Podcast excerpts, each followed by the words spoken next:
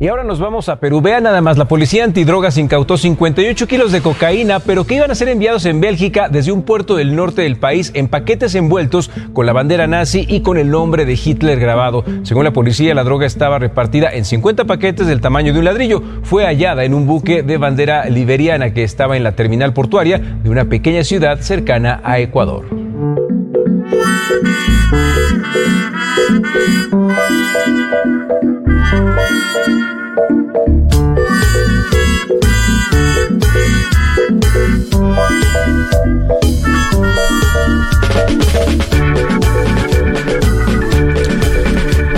Bueno, muy bien. ¿Bandera liberiana dijeron? ¿De Liberia? ¿Entendí bien? No, ¿cómo? Te ¿No era, de, ¿No era la esvástica? Nazis, era la esvástica en, la- en los ladrillos. Mi cerebro. eh, eh, ah, estamos hablando. Claro, no, yo escuché otra, otro audio. En mi cabeza sonó inmediatamente otro audio, en paralelo. Eh, Es el momento del año, ¿eh? estamos bueno. todos, viste que parece diciembre, pero es No, pero también los feriados. eh, fin de mayo. demasiado, demasiado, Una equivocación histórica, ¿no? de- demasiado, ¿no es demasiado? Y sí, en alerta aeropuerto, si alguien viene con un símbolo nazi, ¿viste el programa de alerta aeropuerto?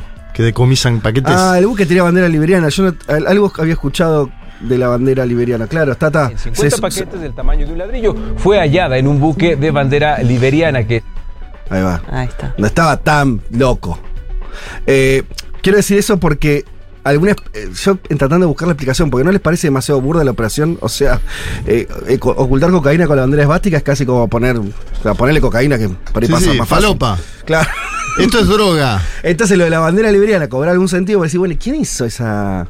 Pero el tema de las banderas, ustedes saben que pueden no responder a los países, o sea, es una especie de portación. Eso es muy lindo. Es, es la nacionalidad del mundo buque, marítimo. digamos, no, no necesariamente de lo que transporta. Pero viste que les cambian, como que izan ban- otras banderas. Por ejemplo, si no les convienen, ¿ustedes sabían eso? Que un No. barco, claro, un barco tiene la bandera liberiana, que además hay países que por su legislación tienen buques por todo el mundo como si fueran la flota británica en 1850, de países en general muy modestos.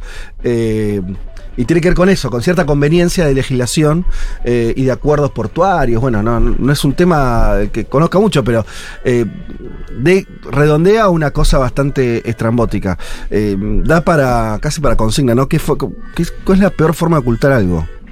Podría-. Claro. salvo que quien haya hecho esto se esté refugiando en el mito literario este de La, carta mejor- robada Claro. de, de Poe.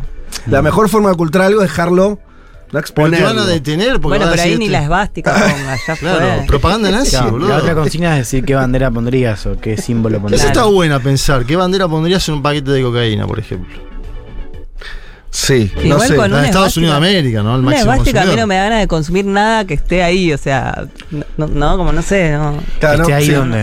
O ¿En sea, un barco? Dicen no, que no, digo, Ah, igual no- no iban a esa- venderla con la esa esvástica, droga, ¿eh? claro, No bueno, esa droga que viene con esvástica no es que No era el packaging final. Te la vendían con la I- Iba derecho al show de Roger Y Waters. por ahí era para el mercado de memorabilia, claro, por ahí era para el show de que Diario. aparecieron unas pastillas con la cara de Messi ahora.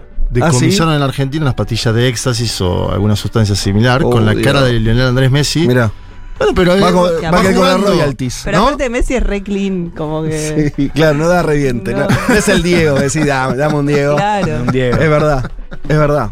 Eh, Ah, ¿sabes qué? Me acordé que en Medellín eh, te ofrecen merca así, eh, con. te dicen Diego.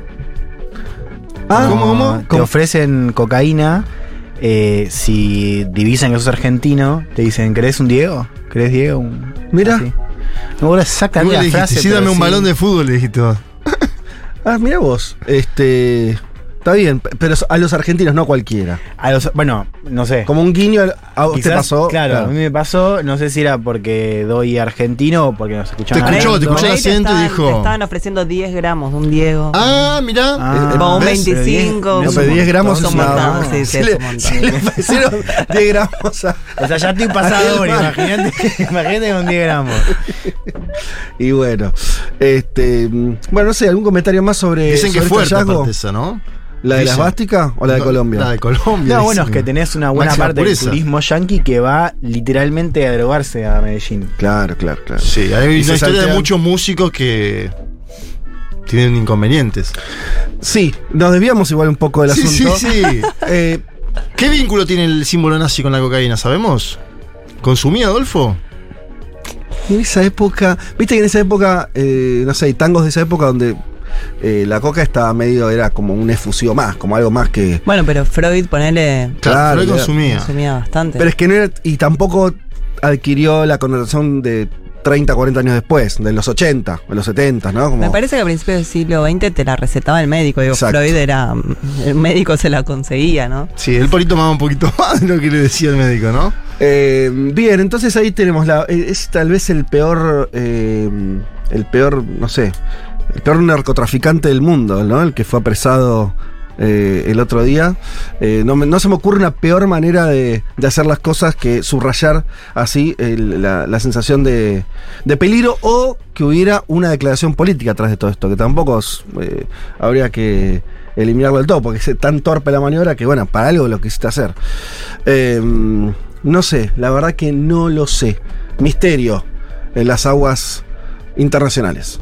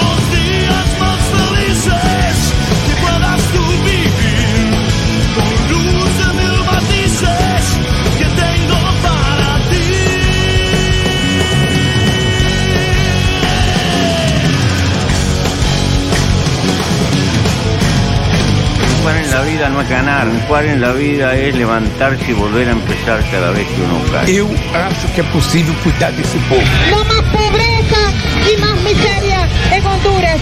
Hasta la victoria, siempre. Y de amor. Los voy a acusar con sus mamás, con sus papás, con sus abuelos. No olvidamos justicia, verdad, respeto. Seguimos.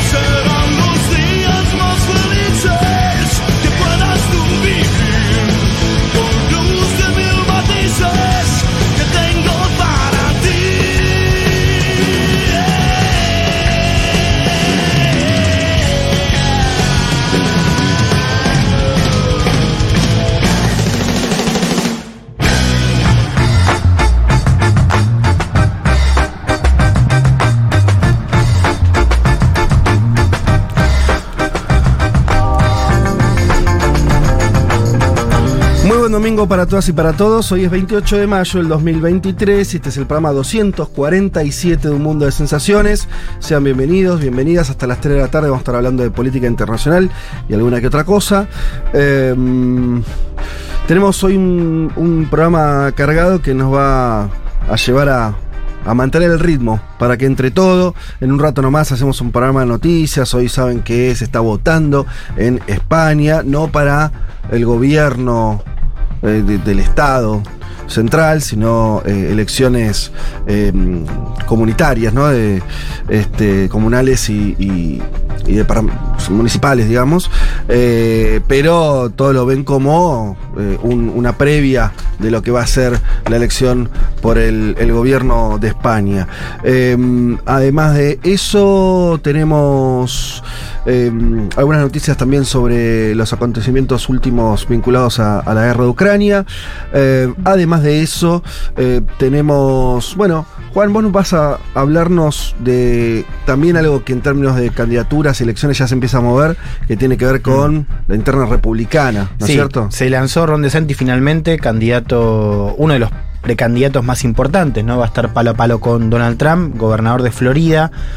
Vamos a meternos un poco en el tono de la campaña porque le preguntaron a DeSantis esta semana eh, por las críticas de Trump y él dijo, las críticas vienen desde la izquierda, ¿no? Diciendo que Trump era de izquierda, con lo cual tenemos a alguien eh, más derechista. Sí, una candidatura que se lanza en algo que es un signo de época porque se lanzó en un Twitter Spaces con Elon Musk. Eh, así anunció su candidatura de Santis.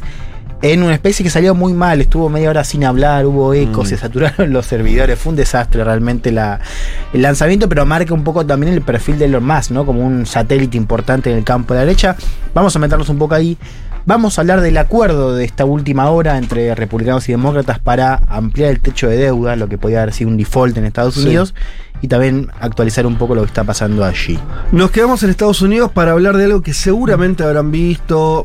También hubo mucho. Eh, hay ciertas. Hay huelgas y huelgas. Hay huelgas que son muy coloridas y huelgas que son casi un meme eh, ya hecho. Y me parece que en este momento de redes sociales y eso.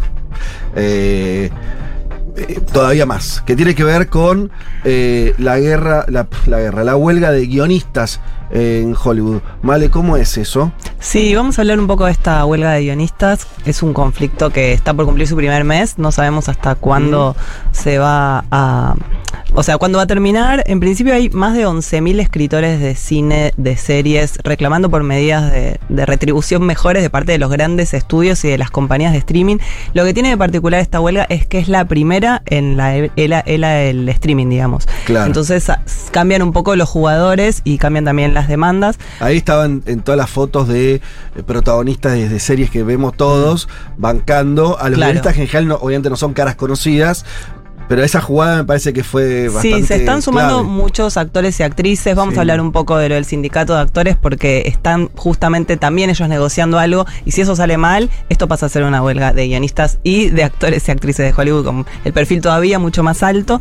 Vamos a hablar también de algunos antecedentes porque hubo dos huelgas históricas de guionistas en Estados Unidos, una en el 88 y otra en 2007-2008 y también de qué tiene que ver todo esto con la inteligencia artificial. Ajá, mira vos. Porque está también metido ahí en el, en el medio. Ahora me acordé de lo que más me ha gustado de la abuela que vi hasta ahora es que, eh, claro, como son guionistas, si algo saben es escribir, y entonces los carteles que hacían son Sí, buenísimos, son muy ingeniosos. muy con, con chistes, con Sí, ironías, eh, con buena sintaxis. Entonces, Hay uno bárbaro. buenísimo Sí. que es que, tipo, dice, "A- ayúdennos, eh, adhiéranse a nosotros o les contamos al final de Succession. Esa. O les spoileamos Succession. Muy tipo, bueno. Me interpeló. Esa es muy buena. Sí, sí, eh, mucho de eso, así que... Habría que contratarlos para protestas acá. Sí, está muy bien eh, lo, lo de los guionistas. Bueno, en un rato entonces nada más con eso. Vamos a estar hablando, si todo sale bien, vamos a tener una entrevista importante eh, con Ofer Kasif. Él es doctor en filosofía política, es miembro del Parlamento eh, israelí. ¿Sí? Eh, desde el 2019. Es una rara avis en la política israelí porque es alguien de izquierda, eh, en un contexto que se lo cansó de explicar Elman acá, eh, de un Israel corrido a la derecha, todo el arco, prácticamente todo el arco político, eh, con muy pocas excepciones. Esta es una, la de... Rara vez en la actualidad, porque en la historia No, bueno, tenés claro. liderazgos importantes. Sí, sí, claro, pero bueno, hoy, eh, y hoy, cuando digo hoy, no es hoy, los últimos ya 10 años, diría 15 años, eh, se- la, la- la hegemonía de derecha y cada vez más extrema se impuso fuerte. Vamos a estar conversando con él, porque ustedes saben, también lo hemos contado en este programa, una coyuntura muy particular eh, respecto a, mm, eh, a- a esta política eh, de Israel cada vez más este, de avanzada territorial sobre, sobre barrios, ciudades palestinas, una práctica de expulsión también de población, ¿no? de, de- este, de una injerencia muy fuerte. Así que es interesante hablar con alguien que es parte de de uno de los poderes en Israel, el Parlamento, en un contexto, además ustedes también lo hemos dicho acá, de mucho, mucha crisis política también, eh, protestas y demás. Eh, así que vamos a estar eh, hablando, si todos salen con él, va a ser interesante eso. Y volviendo a la región, Juanma, vamos a estar hablando de... No sé cómo lo vas a enfocar, pero mi interés respecto a Brasil ahora tiene un poco que ver con qué está pasando con el gobierno de Lula en un sentido más o menos integral, un gobierno que, que está... Yo veo esto, Lula que está como bien al frente, bueno, porque es el presidente, pero además está como poniendo mucho de sí en términos de liderazgo, de no gastar hasta capital político, eh, está teniendo cuestiones también en el exterior eh, complejas en relación a la guerra de Ucrania, su posicionamiento, si un poco más acá, allá. eh, y, el, y un contexto interno en Brasil que tampoco es fácil, ¿no? Lula enfocado en la política exterior, sus primeros meses de gobierno, vamos a hablar un poco de la Mm. política doméstica, de qué sucedió con el ex fiscal de Lavallato, Deltan Dalañol, que fue destituido como diputado, pero además vamos a hablar de el sinuoso camino parlamentario que enfrenta el gobierno de Luis Ignacio Lula da Silva con un Congreso que busca condicionarlo de forma permanente, que le provoca disconformidad en algunas de sus ministras, una de ellas Marina Silva, quien ya se fue de un gobierno de Lula, por lo cual Claro. hay, hay todo un tema a futuro. Y también vamos a hablar un poco del marco fiscal que se ha votado, propuesto por Fernando Haddad, que contó con el voto en contra de un sector de la izquierda, del PSOL. No vamos a estar. Es extraño eso, ¿no? Porque uno pensaba que Haddad iba a contener, siendo un ministro tan petista, con, ¿no? La fuga por izquierda me sorprendió un poco, porque no, no es que estaba Meireles al frente, no, no, que, no, Lula siempre a veces tuvo gente muy a la derecha o centro derecha claramente ocupando lugares de decisión económica. Sí, hay todo un debate ahí sobre el marco fiscal propuesto, por qué votó en contra el PSOL, que igualmente el PSOL tiene a Guillermo Boulos como posible candidato a la alcaldía de San Pablo, por eso es más complejo. Sí. Y en el medio del bolsonarismo que dice, ¿Qué dice? ¿por qué no investigamos al MST en el Congreso? Al movimiento sin tierra. Claro, ¿por qué no lo investigamos? Armemos una comisión para ¿Y que investigarlo. ¿Investigarlo de qué? ¿En cuanto a qué? Y ellos denuncian que el MST ha ocupado diversas, eh, diversos predios en bien. todo el Brasil y que por eso hay que investigarlo y judicializarlo. Así que de todo eso vamos a hablar un poquito hoy. Bueno, de todo eso y mucho más, entonces he hecho ya el resumen. Si les parece, bueno, les recuerdo que nos pueden escribir al 11 40 66 000. Eh, vamos a estar eh, regalando eh, sorteando un. Esta vez dos títulos, así que me detengo un segundo en esto Ah, bueno. y ya vamos. Do- hoy dos, ¿por qué dos? Lo van a entender cuando lea sus títulos. Uno eh, es publicado, fue publicado por Capital Intelectual. El título es Contra el capitalismo salvaje, las miserias del sistema y cómo los jóvenes pueden transformarlo. Eh, escrito por Bernie Sanders, ustedes saben, uno de los líderes demócratas más importantes de los últimos años, y sobre todo el referente de una nueva izquierda al interior del Partido Demócrata. Eh, bueno, al interior, afuera y adentro, ¿no? Bernie tiene esa, esa cosa, pero que en un momento intentaron que él sea incluso candidato a presidente. Eh, y quedó como una referencia, ¿no? Política en Estados Unidos. Bueno, en, este, en estos textos está, está un poco su pensamiento político. Y unido a eso, eh, editado por Siglo XXI, vamos a estar sorteando las cuentas pendientes del sueño americano. ¿Por qué los derechos sociales y económicos son más necesarios que nunca? De Cass eh, Sunstein. Y eh, este es un libro muy interesante eh, porque... mm, de hecho, retomando una cosa breve que decía Altamira, entrevistado del programa anterior, que él hablaba cuando le, no sé, un momento ah, estaban hablando acá que el peronismo, los trabajadores, y sí, sí, bueno, como Roosevelt en Estados Unidos. Y él hace, da cuenta de una oleada que efectivamente tuvo también en Estados Unidos un capítulo de eh, mitad del siglo XX con trabajadores adquiriendo mayores derechos. Y este libro, Las cuentas pendientes del sueño americano, arranca de manera muy interesante narrando esos años de Roosevelt, que vistos desde hoy, y cuando digo desde hoy, de vuelta, por ahí los últimos 20, 30 años, que un presidente de Estados Unidos dijera cosas eh, del estilo de eh, los monopolios eh, son nocivos para la sociedad, todos tienen que tener garantizado su jubilación, atención médica, trabajo digno. Un programa, volviendo al chiste que hacía antes, hoy no te lo banca ni Miriam Breckman, ¿eh? O sea, está a la izquierda de Miriam Breckman el programa de, de Roosevelt de los años 40.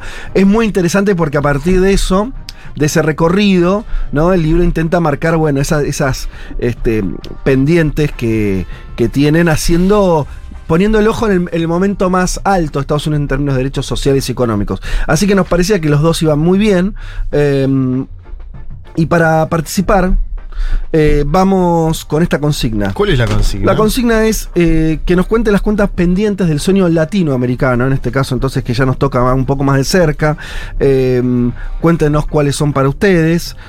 Eh, lo pueden hacer en el WhatsApp, como les decía, el 1140 66 000, pero sobre todo nos gustaría que vayan a la cuenta de Instagram de Futurock y la publicación de Un Mundo de Sensaciones, respondan eh, allí entonces cuál es... eh, a, a ojo de ustedes las cuentas pendientes que tenemos en nuestro propio sueño eh, latinoamericano. Eh, y las mejores respuestas seleccionadas por nuestra producción se van a llevar entonces estos dos Eh, títulos. ¿Cinco ganadores en total? Ah, espectacular, mira vos. Vamos a tener cinco ganadores entonces. De un libro sorteamos tres y otro dos. Me dan las cuentas, ¿no? Dan las matemáticas. Bueno, así entonces responder esa consigna y teniendo un. Elman está a punto de morir. Bien, no. Este, es- estuviste muy bien alejándote El, del el micrófono. estornudo para no, es muy radial. Que, No. no. y además el Pero lo evitaste. Juan se da cuenta y me cierra el micrófono. Con lo cual ahí es un. Un plus. eh, Lo evitamos. Pero claro. lo evitaste completamente. Es muy. es- es, eh, hay que tener mucha voluntad para aguantarse Sí. el. Podemos el buscar estornudo. una seña que sea la del estornudo y entonces le avisamos. Bueno, chicos, eh, dicho todo esto de, de los que vamos a tratar el día de hoy, nos vamos a escuchar eh, una canción de la banda Audio Slave haciendo Your Time Has Come.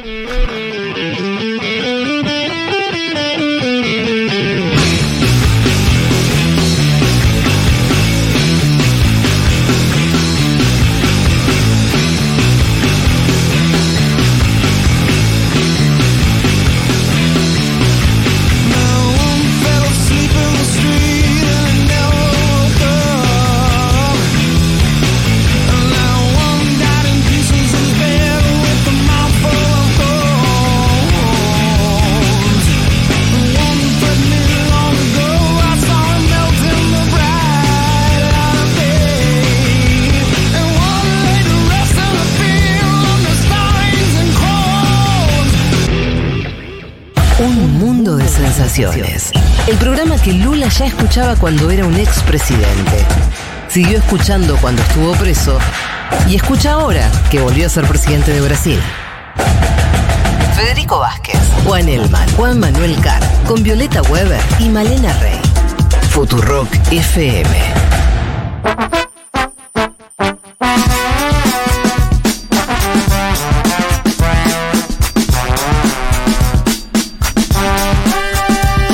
Panorama de noticias, nos vamos entonces a Grecia. Finalmente votaron ahí los griegos. eh, La cuna de la democracia, como le dicen. la cuna de la democracia. ¿Y? Bueno, votaron. Ahora tengo que votar de vuelta. El presidente del Tribunal de Cuentas de Grecia, Ioannis Sarmas, asumió este jueves el encargo del primer ministro interino para organizar nuevos comicios. Claro. Porque votaron, pero ustedes lo saben bien, quienes escuchan este programa desde hace tiempo, el famoso sistema parlamentario Ay, ay, ay. hace que una votación pueda no ser definitiva. De hecho, muchas veces no lo es. En este caso, porque sabemos que triunfó y por bastante diferencia. El líder conservador Mitsotakis, eh, Kyriakos Mitsotakis, Mirá, ¿lo estuviste practicando en la semana? no, Te sale. vos sabés que el Son muy griego, ateniense. vos sabés que el griego, eh, a pesar de que es un idioma completamente incomprensible para cualquiera que no haya estudiado griego, y Sí. griego moderno, que no tiene nada que ver con el antiguo además, tiene un sonido que no es tan extraño. Ajá. O sea, vos tratás de pronunciar en francés si no estudiaste francés y decir cualquier cosa. Con el griego no pasa. Incluso, esto me pasó al- hace mucho, mucho cuando estuve por allá. Vos escuchás hablar Sí. y pareciera que están hablando en español. Ah, ah, ah, Hasta que ah. te das cuenta que no, entendés nada, por supuesto. Pero hay una sonoridad que no nos es ajena. Será el Mediterráneo. Las crisis Eh, económicas. la- claro. Pero ese, hay una, una cosa se respira como bastante cercana, por lo menos en el, en el sonido. Si hay al- alguien que, algún oyente que quiera desmentirme o apoyar en la moción, bienvenido, háganlo. Bien, la cuestión es esta entonces. Eh, este, el, lunes, eh, anunciará este lunes 22 de noviembre que no va a formar eh, gobierno eh, de coalición. Claro, digamos, Mitsotakis no quiere gobernar con otros porque se ve envalentonado eh, y como ya le fue bien estas elecciones, prefiere forzar unas nuevas elecciones, o sea, renunciar a asumir ahora en una situación de coalición para que en otra elección le dé una mayoría Sí. eh, absoluta. Porque tiene un bonus, o sea, es un sistema electoral que fue reformado y que te da, o sea, si él eh, le va, inclusive yéndole un poco. Si no llegando a los menos, 50, Claro, tiene, tiene un plus de 50 escaños. exacto. Con lo cual le puede ir un poco peor, de hecho, e igual va a aumentar su mayoría. Eso fue una reforma de estos últimos años. Eh, Y además muy, muy debilitado el segundo, ¿no? En este caso Siriza, el partido de Alexis Tsipras. claro. Muy Yo debilitado. decía para 20 puntos, ¿no? Abajo estaba. Sí, muy, muy abajo. Eh, decía que anunció el lu- lunes 22 de mayo eh, que no va a formar entonces gobierno y las nuevas elecciones serían para julio. Hay que ver. Eh, Creo que porque- ya hay fecha, ¿verdad? Ah, bueno, puede ser. Eh, El 25 de junio van a ser. Claro, ah, 25, de junio, a fines de mes entonces. Sí. Bien. Eh, ¿Qué más? Este, bueno, nada, básicamente eso es, por supuesto quedó muy dañado, como ustedes marcaron, la opción de izquierda, que estaba ahí intentando este, colar y, por lo menos salir más pareja. Eh, hubo una, una derrota importante. Buena elección del Partido Comunista, digo. Ahí hay una fuga de votos de Siriza. Siriza sacó 11 puntos menos 20 puntos. Sí. El Partido Comunista 7 puntos, así subió con lo que fue la elección pasada.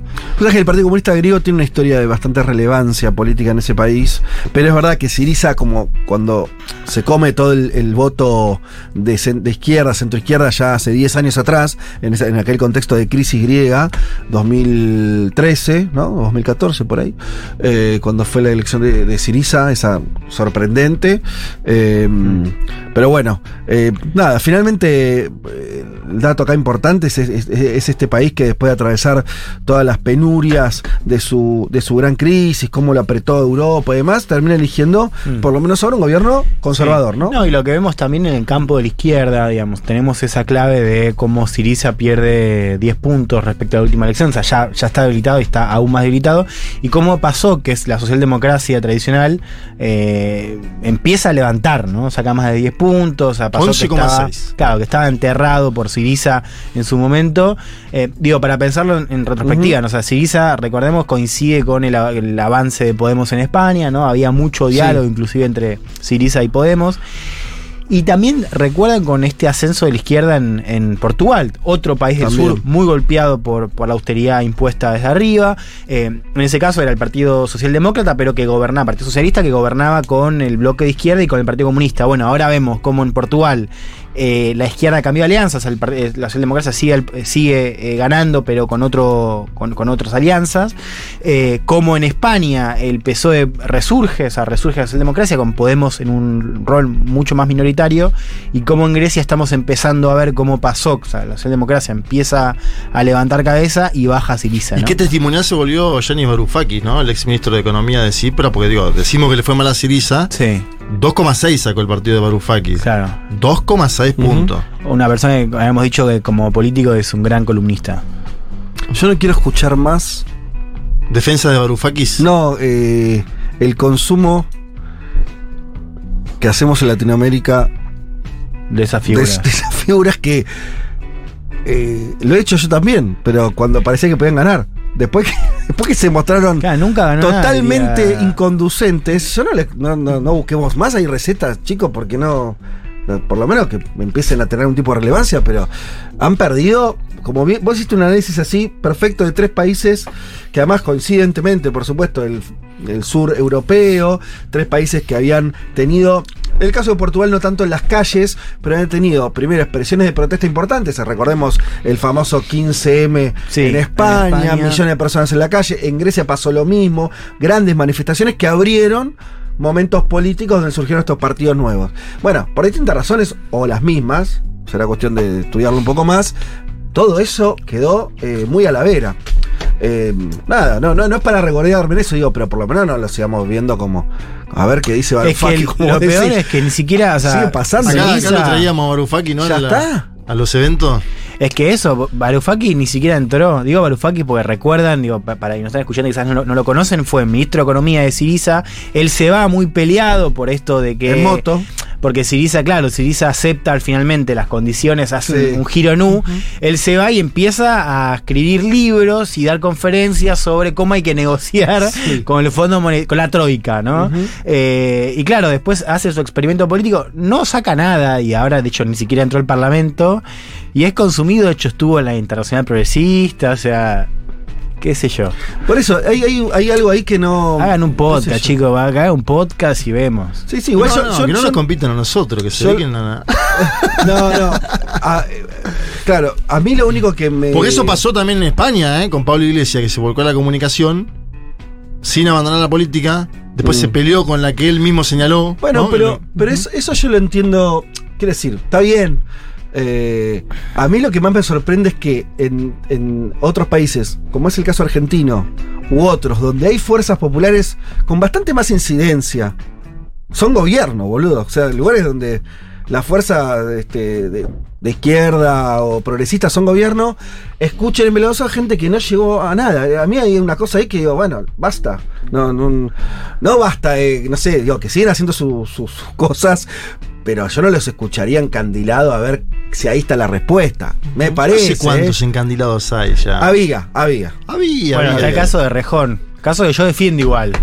Pero digamos, pero también ¿dónde- le dónde está cabe. la- la- le cabe lo mismo. Le cabe algo parecido también. Le cabe O lo sea, Sí, mismo. no le cabe ganó, la digamos, ley, no le fue claro. tan bien. No, no, pero claro. es diputado al menos. Sí, sí, pero está trincherado en Pero, Madrid. no, no digo, es yo un no- diputado local, ¿no? No, no, eh, está en Está Congreso en el Parlamento perdón, Nacional, pero tiene una fuerza la local. fuerza fuerte. local, la fuerza Sí. ma- es- solamente existe en Madrid. Bueno, Sí. cuando- sí. Pero digo, le cabe el mismo rótulo. Sí, sí, ¿no? tú- no, lo estaba pensando en, en toda la línea en ese sentido. Pero es un problema. no Lula diría, el complejo de Viralata. O hay un poco de complejo de inferioridad. Bueno, Lula lo Claro. llevó a Jeremy Corbyn también, que ya está. Yo lo quiero a Jeremy Yo Corbyn. también. Me cae bárbaro, Pero pero, ya, es como chicos, que, no. que- que Ah. venga acá a hablar. Busquemos por otro lado referencia. En fin. Bueno, de- dicho todo esto que no le importa a nadie. eh, justamente, elecciones en España. Veamos qué está pasando ahí. Bien. Eh,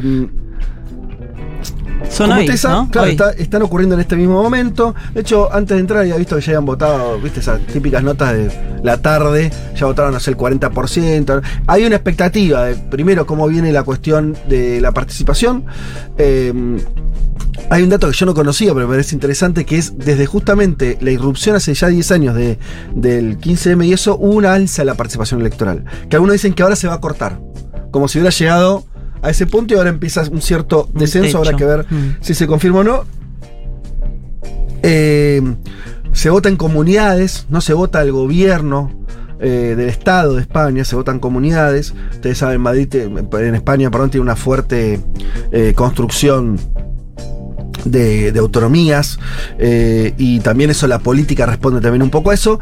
Justamente lo que estaban señalando acá, bueno, por eso en cada comunidad pasando cosas distintas, por ahí la de Madrid, por ser la capital, eh, se la mira un poco más, ahí el PP, el Partido Popular va a arrasar, va a tener una victoria muy importante, habrá que ver si, si llega este, a la mayoría absoluta, no llega y todo eso, pero es el PP más Vox, estamos hablando de pasan holgadamente la, la mitad de los votos, ¿no? Para dar una idea de cómo, cómo está el mapa político ahí.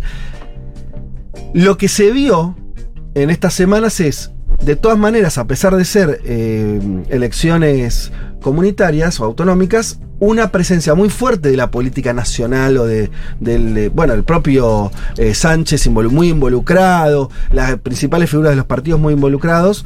eh, y hay un también eso traslado a algunos análisis que, que estaba viendo, donde marcaban esto. Por un lado, eh, la consolidación de Vox en un lugar minoritario.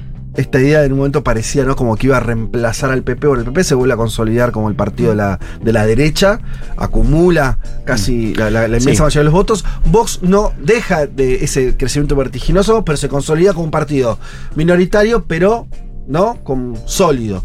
Algo parecido pasa con Podemos o con una tendencia un poco más a la baja, pero también se consolida el PSOE, ¿no? Como el partido de centro izquierda y tiene su satélite a la izquierda que sería eh, Podemos y eso parece como más consolidado ese escenario. Sí, dos bloques. Y ahí la caída de Ciudadanos. Bueno. No lo mencionaste, pero en las elecciones pasadas, Porque ya venía cayendo. Ciudadanos ocupaba un, pero en las elecciones pasadas sacaba 6-7 puntos. Y ya ahora está en dos. Y ahora está desplomado Sí. totalmente, que ese es un trasvase que espera el Partido Popular de Feijó. Mm. Feijó es el nuevo liderazgo que es, de- es gallego. Sí. Y espera Feijó llegar a Moncloa a futuro, vamos a ver si es posible esto.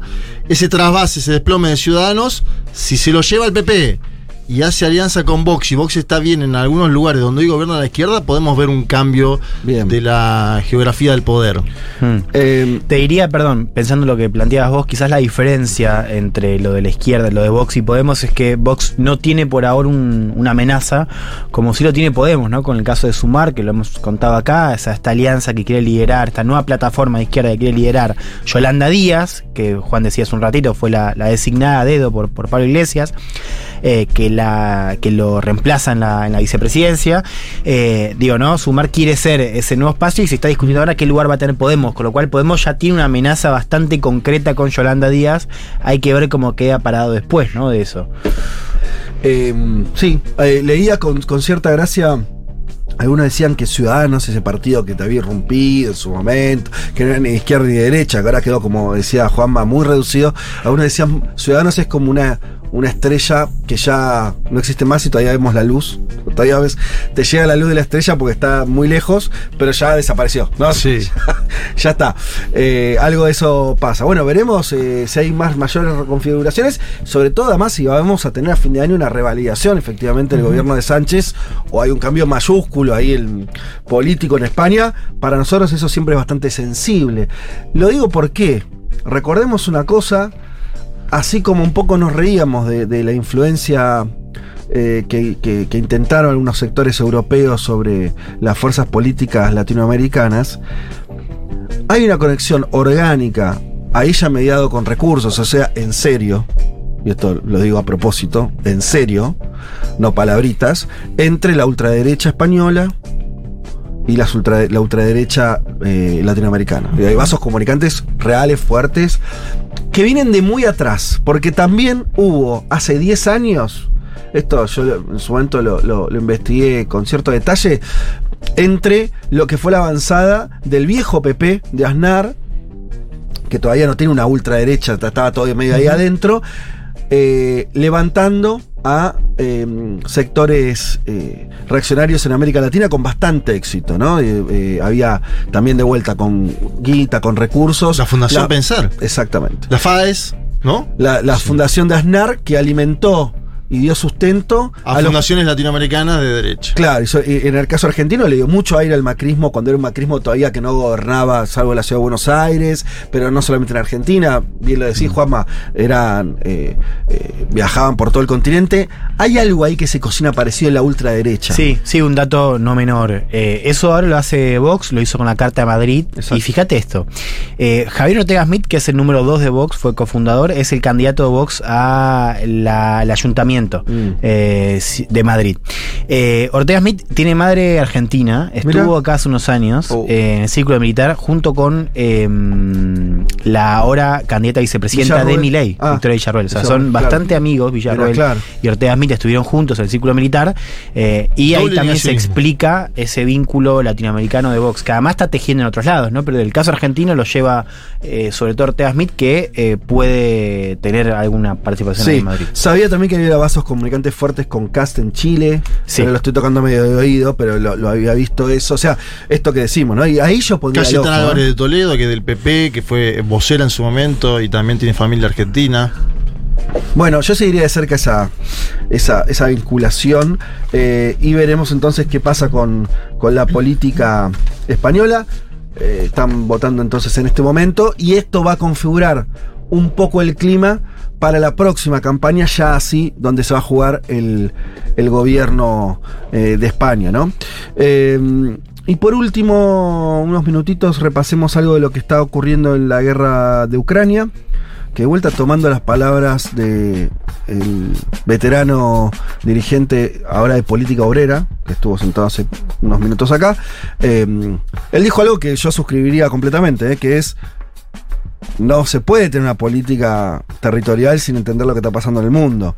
Eso ha llevado por ahí a un extremo por parte de las fuerzas trotskistas. Pero dijo Perón también, ¿no? La verdadera política es la política internacional. Es que eh, eh, así se lo dijo Sued, creo, de hecho, y lo cual está muy bien, sí. Eh, por eso digo, suscribo Sí. eso. Ya después dividirte y partirte por un conflicto que ocurre en Europa, no sé.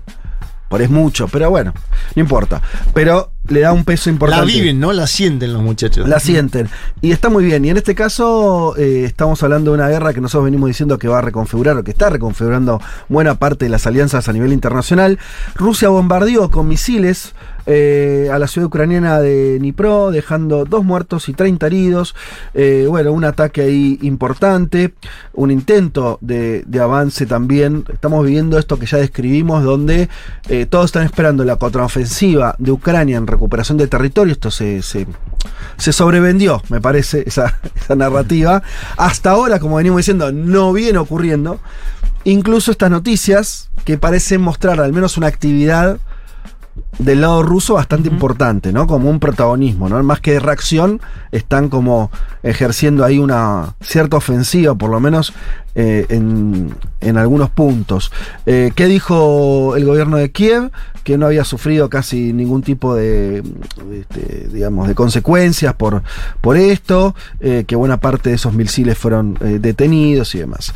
Eh, y la otra noticia que tiene que ver bastante con la guerra y con este juego de ajedrez es que Bielorrusia, ustedes saben que es un país independiente, pero aliado al extremo, eh, alineado con, con Moscú, con, con Rusia, va a recibir armamento nuclear.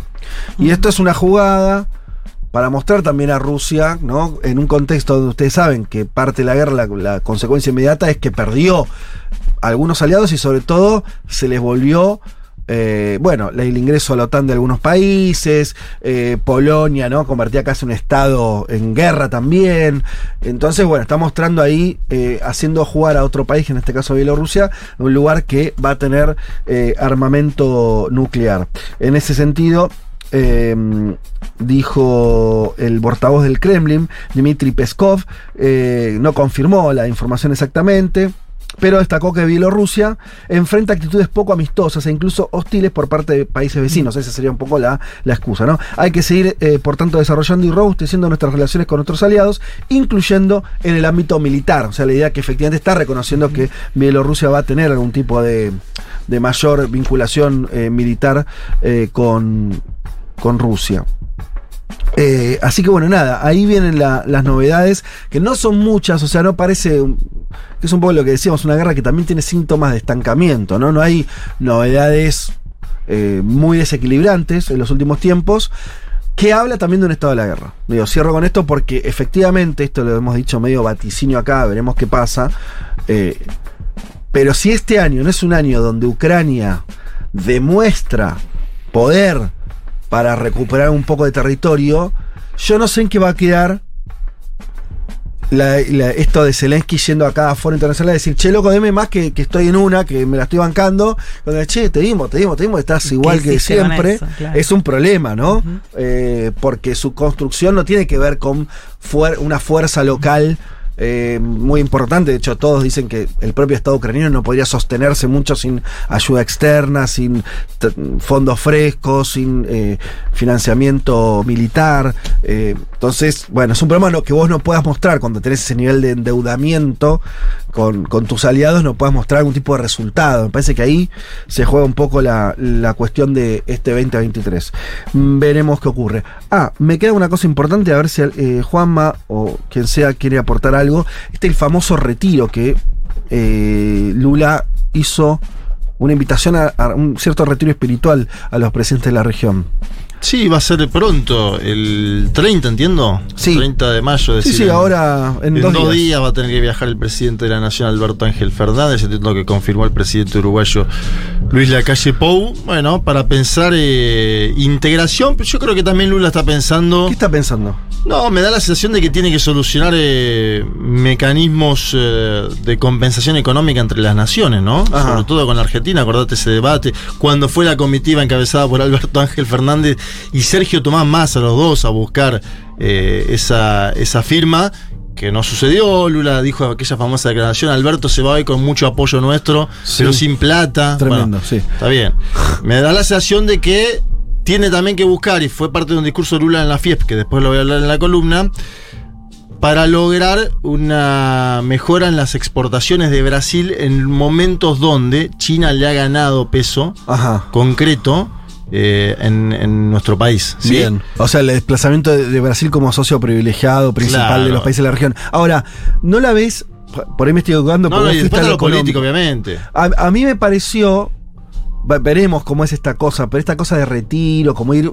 De hecho, van a estar como uno, un par de días o algo así. No sé si todos los presidentes, pero hay una intención ahí de una cosa que no sea una reunión eh, para la foto o protocolar o esas cumbres eh, más eh, formales.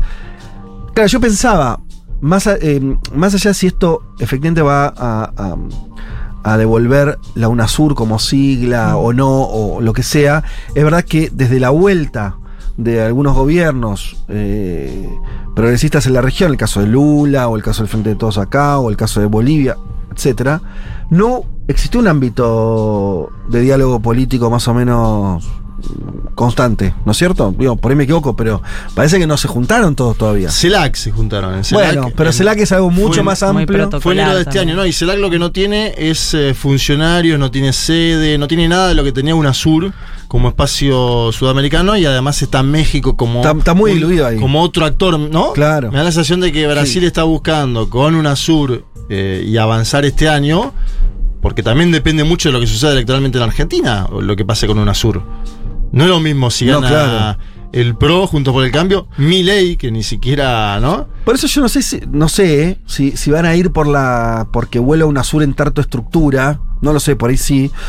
Pero me parece que pens- pensemos que todavía no hubo una instancia donde, no sé, los nuevos presidentes de izquierda de estilo Petro, Boric, ahí tiren alguna en, relación con los líderes más de, de la, de la vieja, de la primera ola. No hay algo ahí que Un todavía no está- encuentro, vos decís, intergeneracional. y los que son presidentes ahora todavía no. Yo no vi que eso se expresara en un ámbito todavía político. Por ahí está buscando eso, Lula. También conducirlos por ahí, que también es otra cosa que no está existiendo. Antes existía. Bueno, a veces uno se olvida, pero en los años 2010, por decir. eh, eh, Por ejemplo, Lula conducía a Chávez. Después Chávez hacía un poco lo que quería, pero también lo conduci- era conducido. Existían ese a tipo de vínculos, de eso, ¿viste? me contaron hace unos meses que cuando estuvo Mujica con Boric, eh, que viajó directamente, el expresidente uruguayo, eh, había ido porque se le había pedido Lula. Pues Lula, que había Mirá. estado con Mujica en la campaña, eh, al fin de la campaña, Sí. en Brasil, había dicho, che, ¿por qué no vas a ir a darle una mano a estos pies que están un poco perdidos? Claro, claro. Palabras más, palabras menos. Y Claro. fue Mujica, eh, dirigido por Lula, digamos, a hablar Mirá. con, con Boric. Bueno, y, Lula- y, y Mujica lo leí 12, no sé si salió en otro lado más, hay una carta de Mujica que él no va a ir, porque no es presidente, de hecho gobierna lo- eh, su, su- su- otra fuerza política en Uruguay, pero una carta bastante interesante pensando esta cu- cumbre, es una carta a Lula y marcando algo, volviendo a lo que decías vos, Juanme, con esto cierro, que es eh, como algunos consejos de que hubiera, que los gobiernos ahora, que están ahora en, en Sudamérica, designen efecti- efectivamente algunas personas que se encarguen de seguir el día a día de verdad de cierto proceso mínimo de integración. Bueno, así lo tiene. Sí, una articulación. Claro, bueno, pero no Celso- todos los gobiernos. Celso ¿no? Morín de primerísimo nivel estuvo en Caracas, ¿no? Con Nicolás Maduro Moros, para citar un caso particular. Eh, Me da la sensación de que a Morín, que soy una especie de canciller en la sombra de Lula, va a ser el Claro. capitán de todo este barco. Bueno, es lo, que- lo que decía ahí Mujica es, para avanzar en integraciones, como vos decías, Juanma, económicas, concretas, de inversión, de apoyo entre países, tiene que haber gente que siga esos temas. Diciendo, supongo que expresando una experiencia propia de Mujica de esos años, donde había bastante parafernalia latinoamericana, unionista, y después a los efectos concretos, de si- cuando eso se trasladaba a inversiones, acuerdos comerciales, acuerdos económicos, la cosa era mm, otro plan, ¿no? Empantanado, difícil, eh, y, y eso me parece que es lo que está marcando Mujica, decir, che, que no pase de vuelta, ahora pongan gente, aunque sea a seguir los temas.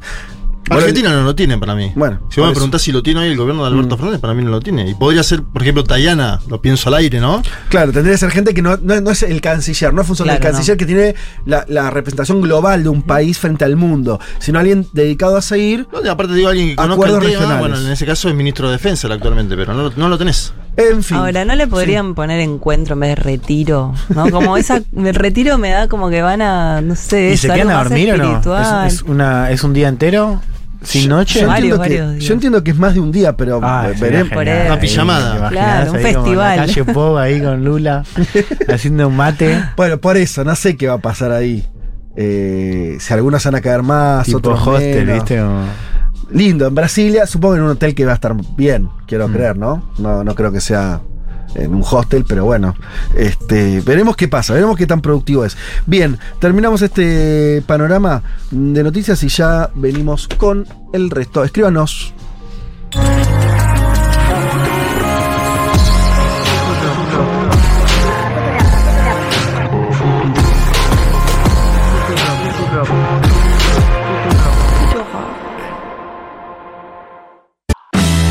Un mundo de sensaciones. El programa que vio pasar a Boris Johnson, Janine Añez, Jair Bolsonaro, Pedro Castillo y una pandemia. con Federico Vázquez. El poder terrenal es efímero. Un mundo de sensaciones es eterno. Futurock FM.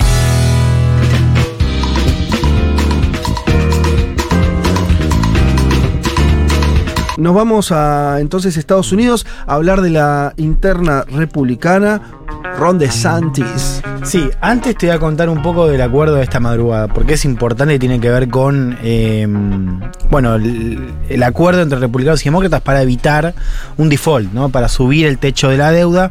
Eh, esto fue lo que se viene discutiendo ya hace varias semanas, si bien Noticias de Estados Unidos estaba todo puesto ahí en un posible default, un posible acuerdo. Recordemos el techo que está fijado por el Congreso. Era, era viable un default. Lo que pasa es que es una... Es el miedo de que nunca llega, digo. ese tipo Claro, de- es una situación inédita, Bueno, nunca no había a- pasado. no van a llegar a un default. Eh, el, el tema es que, a ver. Son como los asteroides que van a pasar cerca, ¿viste? Sí. No es la primera vez que se discutía esto. Lo que pasa es que los dos partidos están cada vez más lejos. Es cierto eso. Esa es la novedad. Antes vos tenías diferencias, un montón, pero no había la separación que tenés hoy. Por eso la posibilidad era cierta, ¿no? Eh, recordemos, el techo es la cantidad máxima de, de guita que se puede pedir prestado, o sea, que el gobierno puede pedir prestado para financiarse, ¿no? Y acá hay un dato que yo no, no lo, no lo conocía, o sea, Estados Unidos se endeuda más de lo que recauda, o sea, Claro. tiene un problema de deuda bastante importante. Claro, es, es totalmente. O sea, lo, lo agarra cualquier economista. Dice, pero esto, Hmm. esto no va. Esto no cierra. Claro, no cierra eh, y además recién ahora con la discusión de aumentar un poco la recaudación, Mm. pero después eh, hace ya varias décadas o varios años que... eh, el- Es reducción impositiva. Claro, reducción de, de impuestos. Eh, es parecido a, ¿recuerdan lo que fue el cierre del gobierno federal, el shutdown con Trump? Ahí eh, se... Eso les también- pasó varias veces. Eso, sí, pasa, eso no es tan hacen. grave, claro. No, por eso cierran Eh, el gobierno. Y, Pero sí es similar en el sentido de que justamente con el deadline, en este caso era el 5 de junio, el otro partido, digamos, si tiene mayoría en al menos una cámara, como sí lo tiene el Partido Republicano en la Cámara Baja, chantajea, ¿no? Dice, bueno, vos querés que yo te apruebe, el- te aumente el techo, dame eh, concesiones, ¿no? El acuerdo lo que implica es congelar el gasto fiscal. Eh, Mm. que no sea defensa, eso es interesante. O sea, se, se congela todo lo que, no, lo, lo que no es defensa. Defensa sigue igual, ¿no? Sí. De gasto. Eh, o sea, puede aumentar en términos de previsiones. No puede haber un gasto social, no puede haber gasto público por encima del 1%.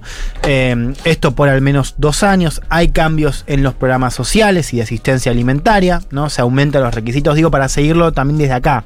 Se estaban discutiendo los planes sociales en Estados Unidos y un poco lo que querían los republicanos era recortarlos y que además haya más requisitos de trabajo, o sea, que vos tenés que trabajar para, Sí. de- o, o al menos probar que intentaste buscar trabajo para acceder a esos programas. Hay recortes, por ejemplo, en eh, inversiones que había previsto el gobierno para el servicio de impuestos internos, para que haga un mejor trabajo de recaudación. Lo cual es paradójico, porque justamente el problema que tenés a nivel estructural es que no estás recaudando lo suficiente. Sí. Biden quería recaudar más, los republicanos para. Dicen, bueno, yo te subo la deuda, pero me cobras menos. Eh, impuestos o, eh, en este sentido, era más no hacer las inversiones para mejorar el sistema de Ujú. recaudación interna. Escuchemos a Kevin McCarthy, el presidente de la Cámara Baja, anunciando el acuerdo. We still have a lot of work to do, but I believe this is an agreement in principle that's worthy of the American people. Um, it has historic reductions in spending, consequential reforms that will lift people out of poverty into the workforce, rein in government overreach. There are no new taxes, no new government programs. There's a lot more within the bill. We still have more work to do tonight to finish all the uh, writing of it. Todavía tenemos trabajo por hacer, decía McCarthy, él es republicano, pero creo que este es un acuerdo en principio que es digno del pueblo estadounidense, tiene reducciones históricas en el gasto, reformas consecuentes que sacaron a las personas de la pobreza hacia la fuerza laboral, impiden la extralimitación del gobierno, no hay nuevos impuestos, nuevos programas gubernamentales y se, hay mucho más dentro del proyecto. Todavía tenemos trabajo por hacer esta noche. Che, y. Sí. ¿Fui yo o me sonó que está hablando parecido a Trump? McCarthy. Bueno, McCarthy es el primer presidente, o sea, el primer líder republicano después de. líder republicano a nivel de, de Congreso después de Trump, ¿no? O sea, tiene eh, esta cosa de intentar captar la base trumpista y al mismo tiempo. ¿Viste esa forma de hablar corta, efectiva? Te lo estoy diciendo de la forma nada más, ¿eh? poverty into the workforce. ¿Viste? Hay algo ahí trampista. Es más, en el tono, viste que en la política pasa mucho. Justo hoy estuvo acá Altamira, lo decíamos. Viste que en un momento todo el trotskismo hablaba como Altamira. Sí, en la- en No es que pasa eso, claro. Claro, porque Sí, vos lo sí. escuchás tanto Sí, tiempo sí, hablar. y querés parecerte. Me parece algo. que sí, que McCarthy quiere preguntaba porque, qué sé yo, se podría Ahora yo. quiero ver, ahora les quiero hacer ese mismo desafío cuando escuchemos a McCarthy, a ver si tiene Ah, a cositas de. Trump. Eh, a McCarthy no. claro. McCarthy A de recién. Claro. A DeSantis. A DeSantis. Qué apellido, ¿no? También McCarthy, ¿no? Sí, Eh, sí, Republicano. Eh, bien, hoy se presentan los detalles de ese acuerdo. Ya igual lo escucharon, digo, si ya lo anunciaba así McCarthy, es verdad que hubo compromisos, ¿no? De ambos lados. Pero ciertamente no es un acuerdo positivo para Biden, ¿no? En el sentido de. Le, le- le corta bastante lo- las posibilidades de gasto y Claro. claro, no, sí, y es sí. un episodio más de esta saga que, que un poco se venía presentando al comienzo del gobierno de Biden como este fin del neoliberalismo con proyectos muy ambiciosos que se recortaron Claro. mucho y que ahora tienen un nuevo golpe, ¿no? También Por teléfono poco- hablaron 90 minutos, no se podían encontrar cara a cara.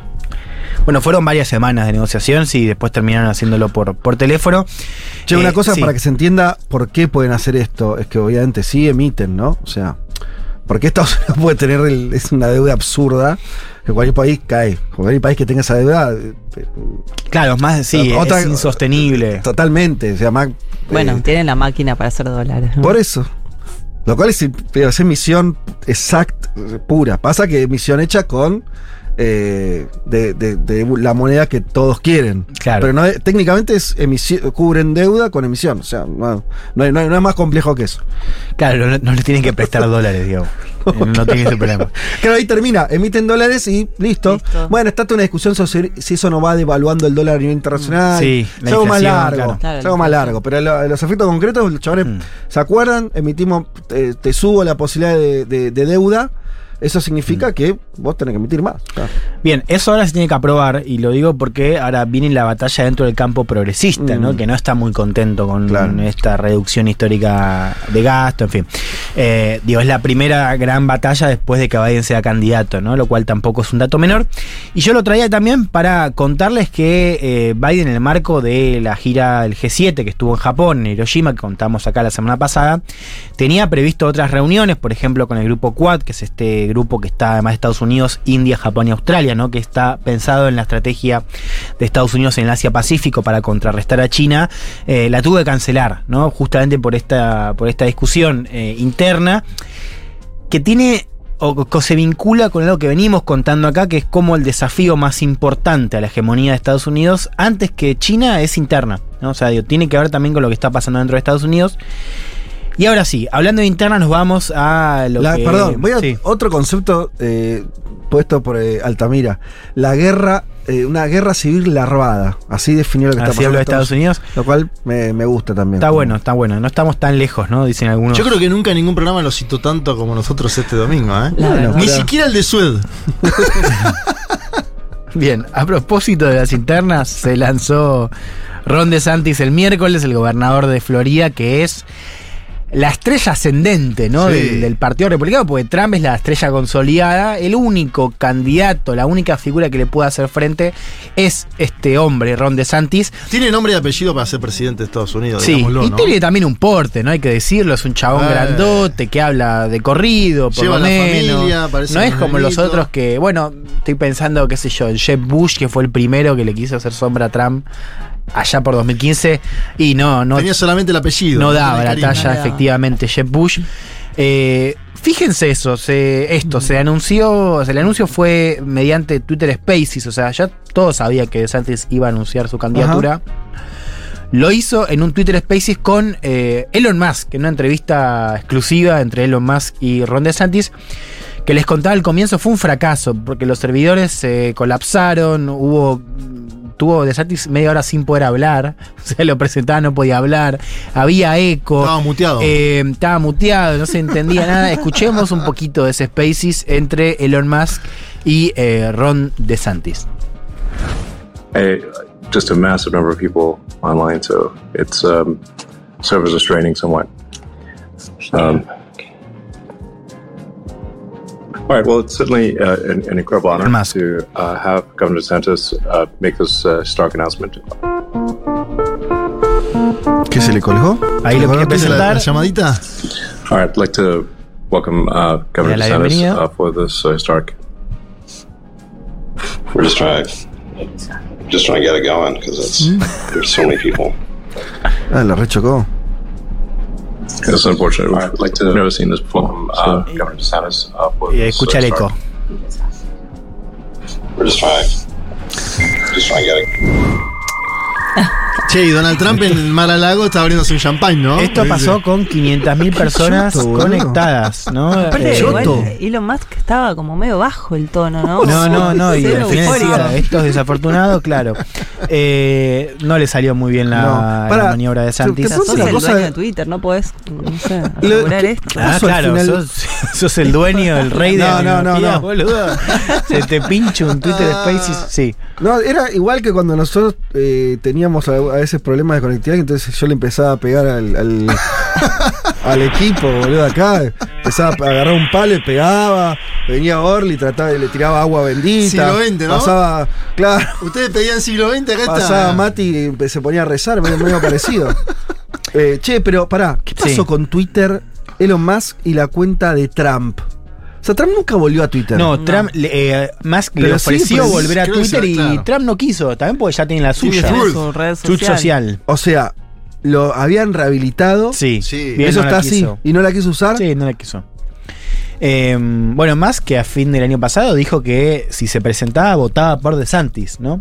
Lo cual ahí tenemos un caso, déjame hacer una pequeña digresión, eh, que es un poco hablar de la gravitación de más en la derecha ya una jugado, ¿no? A Sí. nivel eh, global, pero en este caso norteamericano, digo, estadounidense.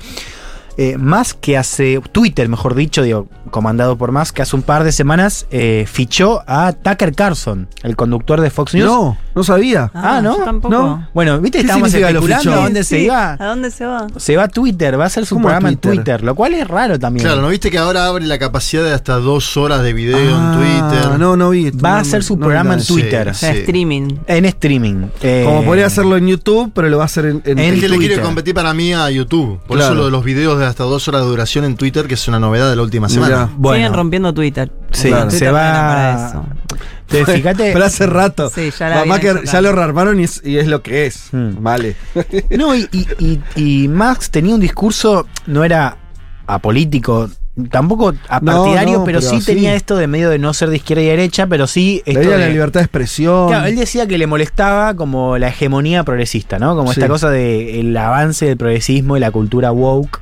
Ah, eso es más de Santis. Sí. Él del progresismo en la libertad de expresión. Claro, de eso pasó a codearse con figuras, en el caso de Carlson, una persona abiertamente, digo, con comentarios racistas, homófobos. El famoso ni de izquierda ni de derecha, que, que termina siendo De extrema derecha, además. Como, ¿Viste? Como ahí. La regla funciona. Eh, bueno, ¿no? Es muy Eh, impactante digo, eso que igual decís, porque hasta Twitter, antes de la toma de, de Musk, era territorio progre. Era Sí, territorio. era Claro, territorio del Partido justamente. Demócrata en, en muchos. Además de que bañaron a Trump y todo eso, pero más allá de eso, los que dirigían Twitter y tener esas preocupaciones muy demócrata de que sí, no sé. este, La verificación de los datos, ¿no? había toda una cosa Sí. ahí y todo eso fue. Nada, lo tomaron, ¿no? Lo tomaron y las chau. vacunas, acuérdense que cuando se ponía Exacto. algo contra las vacunas en la época de pandemia, Mm. Twitter te salía con Muy un. impresionante. No, y, y este está más jugado a nivel partidario, ¿no? Digo, pensemos esto, una, una entrevista exclusiva con DeSantis, porque, a ver, Claro. vos pensás en estos jinetes, como lo llaman a los dueños de las Big Tech, ¿no? Bezos juega con Washington Post y con otras cosas, ¿no? Pero digo, Sí. es un- una figura más del campo progresista. Zuckerberg se hablaba de él como una figura más cerca al Partido Republicano, pero digo, ciertamente no era, una, no era un satélite de la, de la- de la extrema No. derecha, o sea, no contribuía inclusive a esta guerra cultural. Bueno, más que ya lo venía haciendo como figura medio satírica, medio como troleando los progres, ahora ya se muestra directamente Orgánico. orgánico, ¿no? Con DeSantis y con, o sea, y fichando a Tucker Carlson, que es eh, la- el- hace unos meses era eh, la estrella televisiva del momento, ¿no? de Fox, eh, con un discurso eh, totalmente. Sí, con de 3 derecha millones de televidentes todas las noches, ¿no? En el caso de Carlson. Eh, la primera entrevista, de todos modos, de Santis fue, eh, o sea, sacándola además, la primera entrevista en un medio tradicional fue con Fox News, Claro. ¿no? Naturalmente. Eh, que lo, yo vi la entrevista y lo recibieron con una joda, ¿no? Porque el conductor eh, bastante vivo, dijo, acá no se va a tildar, ¿no? Como dijo, acá Fox News no se va a tildar. Le dijo mirada. marcándole un poco la cancha. Eh, recordemos, detrás de Fox News está Rupert Murdoch, una de las figuras importantes, ¿no? Por la guita también dentro del Partido Republicano, que está jugado con DeSantis también, ¿no? Ya Sí, hasta vemos ahora cómo- Trump no tiene, de todo eso que decís, no hay ningún apoyo. Claro, no de los de este tipo de, de personajes. eh, eh, Trump, que de hecho viene ya en- enfocando su candidatura en la interna republicana, como fue 2016, ¿no? Que, que fue contra el establishment del Partido Republicano, que ahora está más jugado con DeSantis. Habló en esa entrevista con Fox de su programa con frases idénticas a las que usó DeSantis en su primer eh, spot. O sea, ya parece medio robotizado, ¿no? Lo Sí. que dice. Eh, habló sobre recuperar el sentido común, sobre el rol de la verdad, ¿no? Esos son como los pilares narrativos de, de la campaña. Y esta, esta línea, ¿no? De si pudimos hacerlo en Florida, ¿no? Donde él es gobernador, vamos a hacerlo en todo el país. Escuchemos a DeSantis en esta primera entrevista con Fox News. We proved it could be done in Florida. We chose facts over fear when it wasn't popular. We chose education over indoctrination. And we've chosen law and order over rioting and disorder. Uh, if we can do it there, we can do it for the country. And the pledge I'll make for people is simply this. Uh, we need to win again as Republicans. We got to dispense with this culture of losing. And if you nominate me, uh, I pledge to you that on January 20th, 2025, at high noon, that I'll be the guy on the west side of the Capitol uh, with the left hand on the Bible and the right hand in the air, taking the oath of office as the 47th President of the United States. No more excuses. Probamos que se puede hacer en Florida, elegimos los hechos sobre el miedo cuando no era popular, ahí hablando de la pandemia, elegimos la educación por sobre el adoctrinamiento, elegimos la ley y el orden por sobre los disturbios y el desorden. Si pudimos hacerlo ahí, podemos hacerlo por el país y la promesa que hago es esta. Necesitamos ganar otra vez como republicanos tenemos que sacarnos de encima a esta cultura de la derrota y si me nominan, si me nominan, prometo que el 20 de enero de 2025, lo resumo acá, voy a ser presidente, ¿no? Eh, bien, acá están las dos claves para mí de eh, lo que propone De Santis. Lo primero es esta idea de si Trump usa el Make America Great Again, De Santis usa el Make America Florida, ¿no? Esto de, bueno, hacer que el modelo de Florida, con la Sí. libertad y con, viste, ¿se acuerdan lo que fue en la pandemia, no? Que no sé, no. eh, fue quizás el más. Liberado totalmente. Sí, con sin barbijos Sí. y esta guerra cultural, ¿no? Contra Disney, ¿no? Con, con- con esta batalla, eh, con la cuestión cultural como, como principal ingrediente. Bueno, esto trasladado a la cuestión de. em, a nivel nacional. Fíjense que los dos hablan del declive del país, ¿no? O sea, esta idea de que se perdieron los valores y bueno, Trump habla de también de un mensaje muy fuerte en torno al futuro de Estados Unidos, pero hay una diferencia muy clara porque el caso de Santis es más por esto del que se perdió el sentido común y la verdad y el mensaje de Trump es un discurso que a veces parece más elaborado, ¿no? Porque habla de China, habla de la cuestión de la clase media, o sea, es un mensaje mucho más económico. Sí. Habla de lo cultural, pero parece Sí. más enfocado en eh, la cuestión obrera inclusive. Ajá. De hecho, si vos mirás a nivel de, de encuestas, Trump sigue siendo superior a DeSantis en los votos de Claro. blancos sin educación a nivel de la interna republicana. Digo, es un mensaje más económico el de Trump. Eso es lo primero, no trasladar Florida a la cuestión nacional. Lo segundo es, y acá hay algo importante, que es esta idea de sacarse de encima la derrota, ¿no? Que ese es el principal argumento de Santis a nivel de la interna republicana, que es, yo soy Trump sin drama, ¿no? O sea, yo soy Trump Claro. pero puedo ganar. El, el argumento es Trump puede ganar la interna, pero no puede ganar una nacional. O sea, es un tipo muy negativo, tiene como... Sí. muy- bueno, lo que propone Santis perdió es... Claro. su reelección. Es, yo les doy lo que les da a Trump, y, pero puedo ganar, ¿no? Le- Me puedo ir mejor, o sea, soy más serio, no tengo tanto drama. Claro, yo todavía no, no, No perdí. perdí. Eh, ese es un poco el, el segundo argumento de, mm, de Santis. Recordemos, encuestas, Trump le saca bastante ventaja, sobre todo después de la acusación formal. Y Trump ya le tira el cuerpo a DeSantis ya hace varias semanas. Está bastante, o sea, ya está enfocado en darle con todo.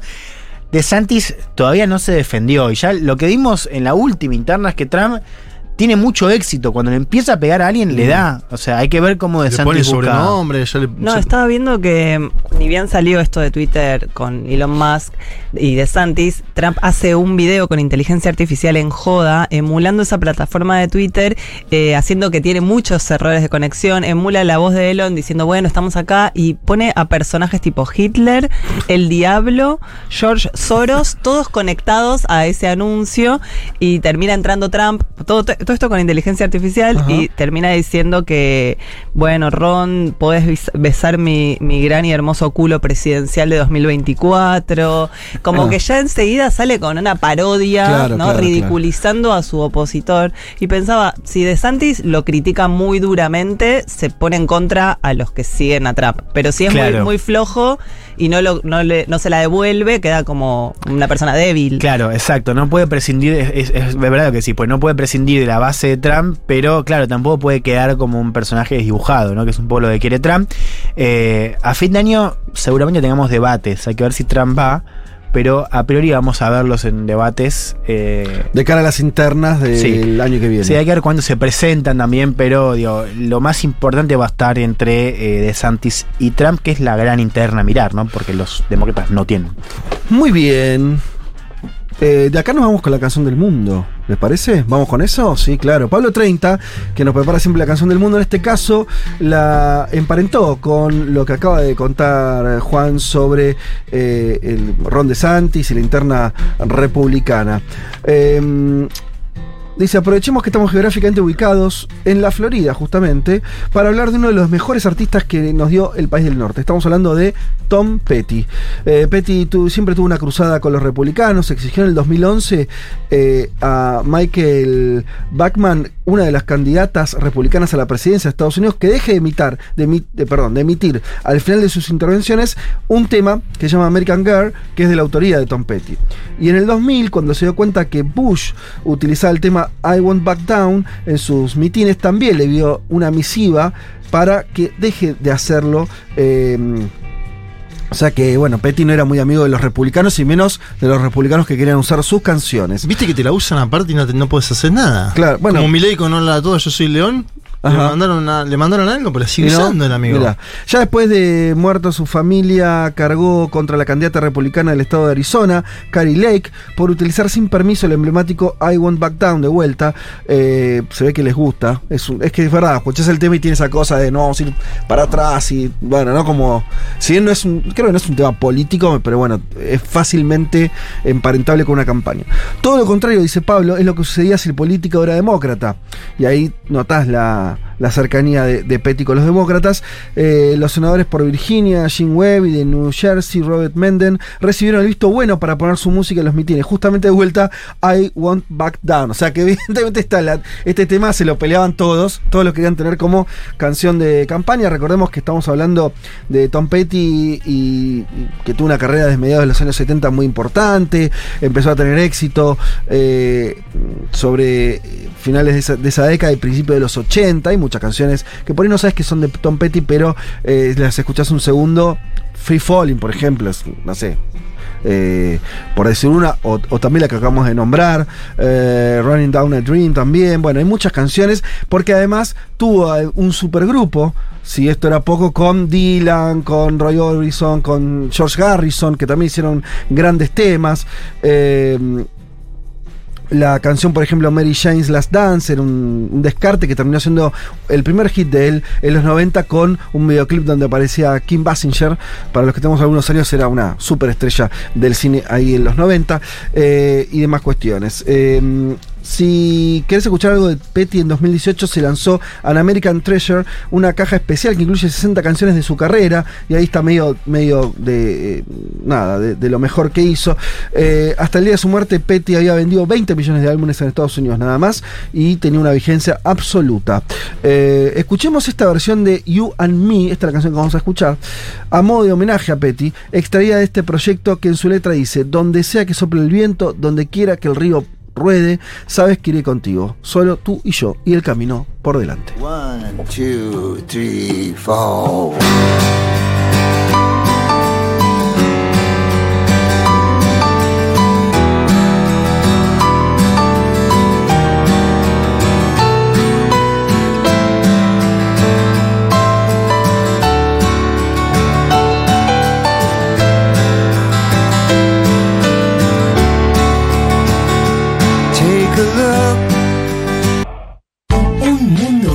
Un programa hecho desde Occidente, un poco en contra de Occidente y otro poco a favor de Occidente. Según Futurock FM.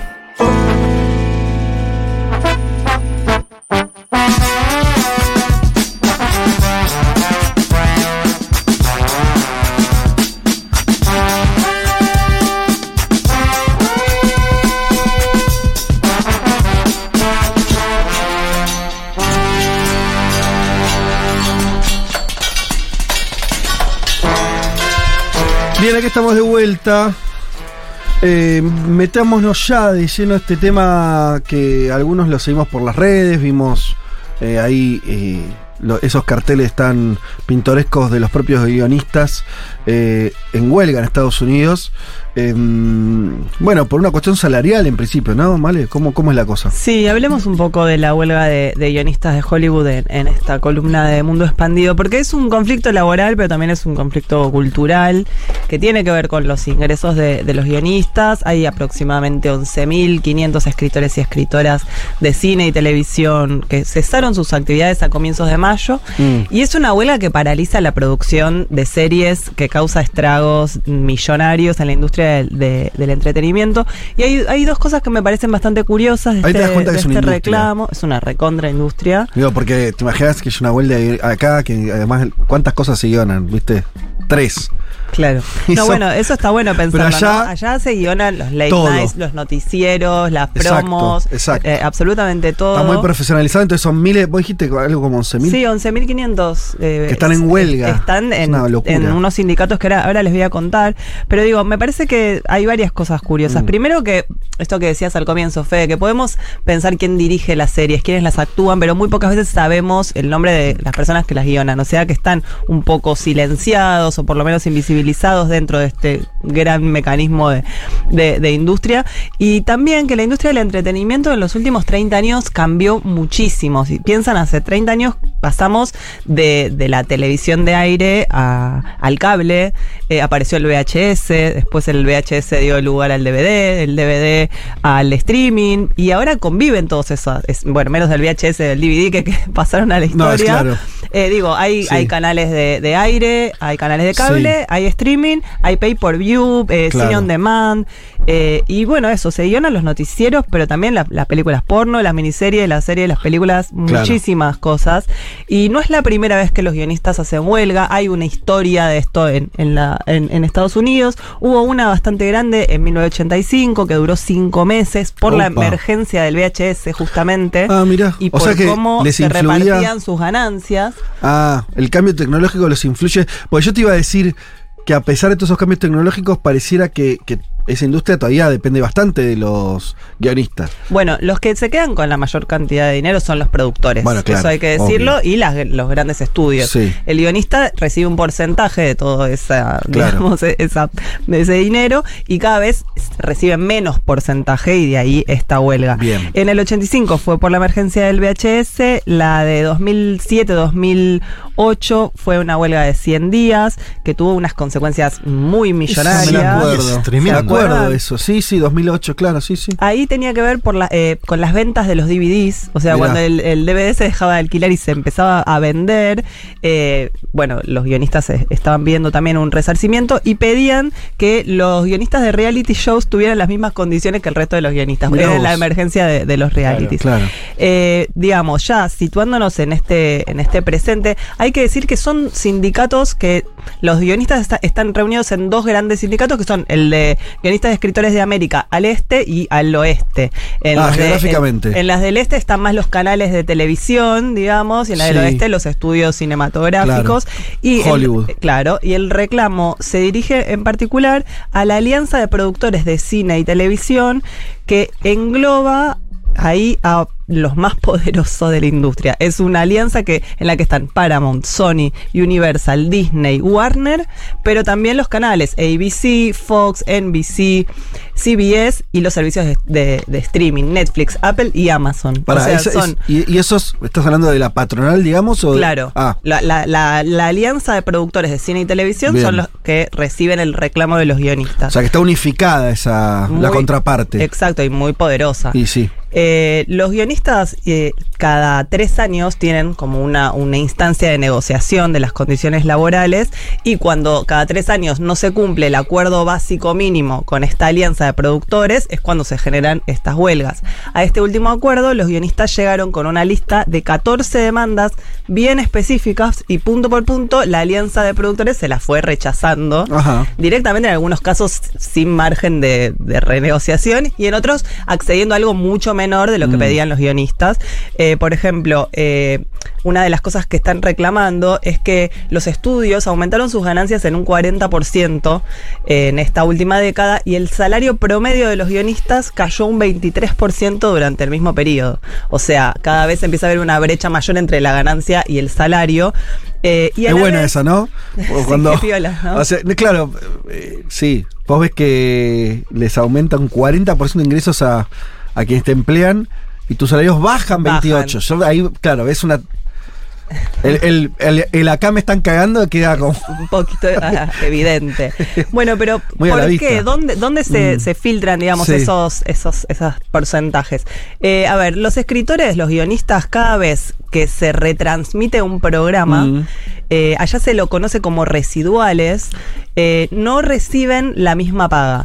O sea, históricamente sí, un guionista cada vez que se, se repone Sí, eso, sí. sigue cobrando. Por Bien. ejemplo, los que guionaron Friends o Seinfeld Sí. siguen Cada vez que yo lo Claro. pongo, veo Seinfeld en, en mi casa a la hora de la mañana y pongo play en Netflix, Exacto. hay una, algo que, que va. le- un, un porcentaje de todo Sí. eso va al Lógico, guionista. Y sí. es, es- es gente que ya se debe haber comprado varias casas, y ¿no? Con sí, esos no, estamos hablando de. Claro, sí. Pero, ¿qué pasa? En el servicio de streaming, cuando ya, Mm. o sea, a, a los guionistas los empiezan a contratar por proyecto.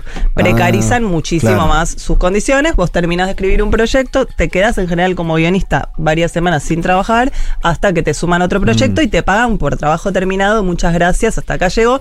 Y todas las Y no tenés derechos de, reposiciones- de nada sobre lo que venga después. no, o si se vende de una plataforma a otra y entonces una Claro. plataforma la empieza a reproducir, ese guionista ya no ve más un peso. Claro. Y ellos estaban pidiendo que les reconocieran el 6% de eso y solamente les ofrecen un 2.5 Mm. y medio a regañadientes. Por otro lado, algo que está muy en, en el centro de, de la disputa es el potencial despido de guionistas por el uso de las inteligencias artificiales generativas mirá. a la hora de escribir guiones o proyectos. De esto hablamos acá hace algunas semanas, ¿no?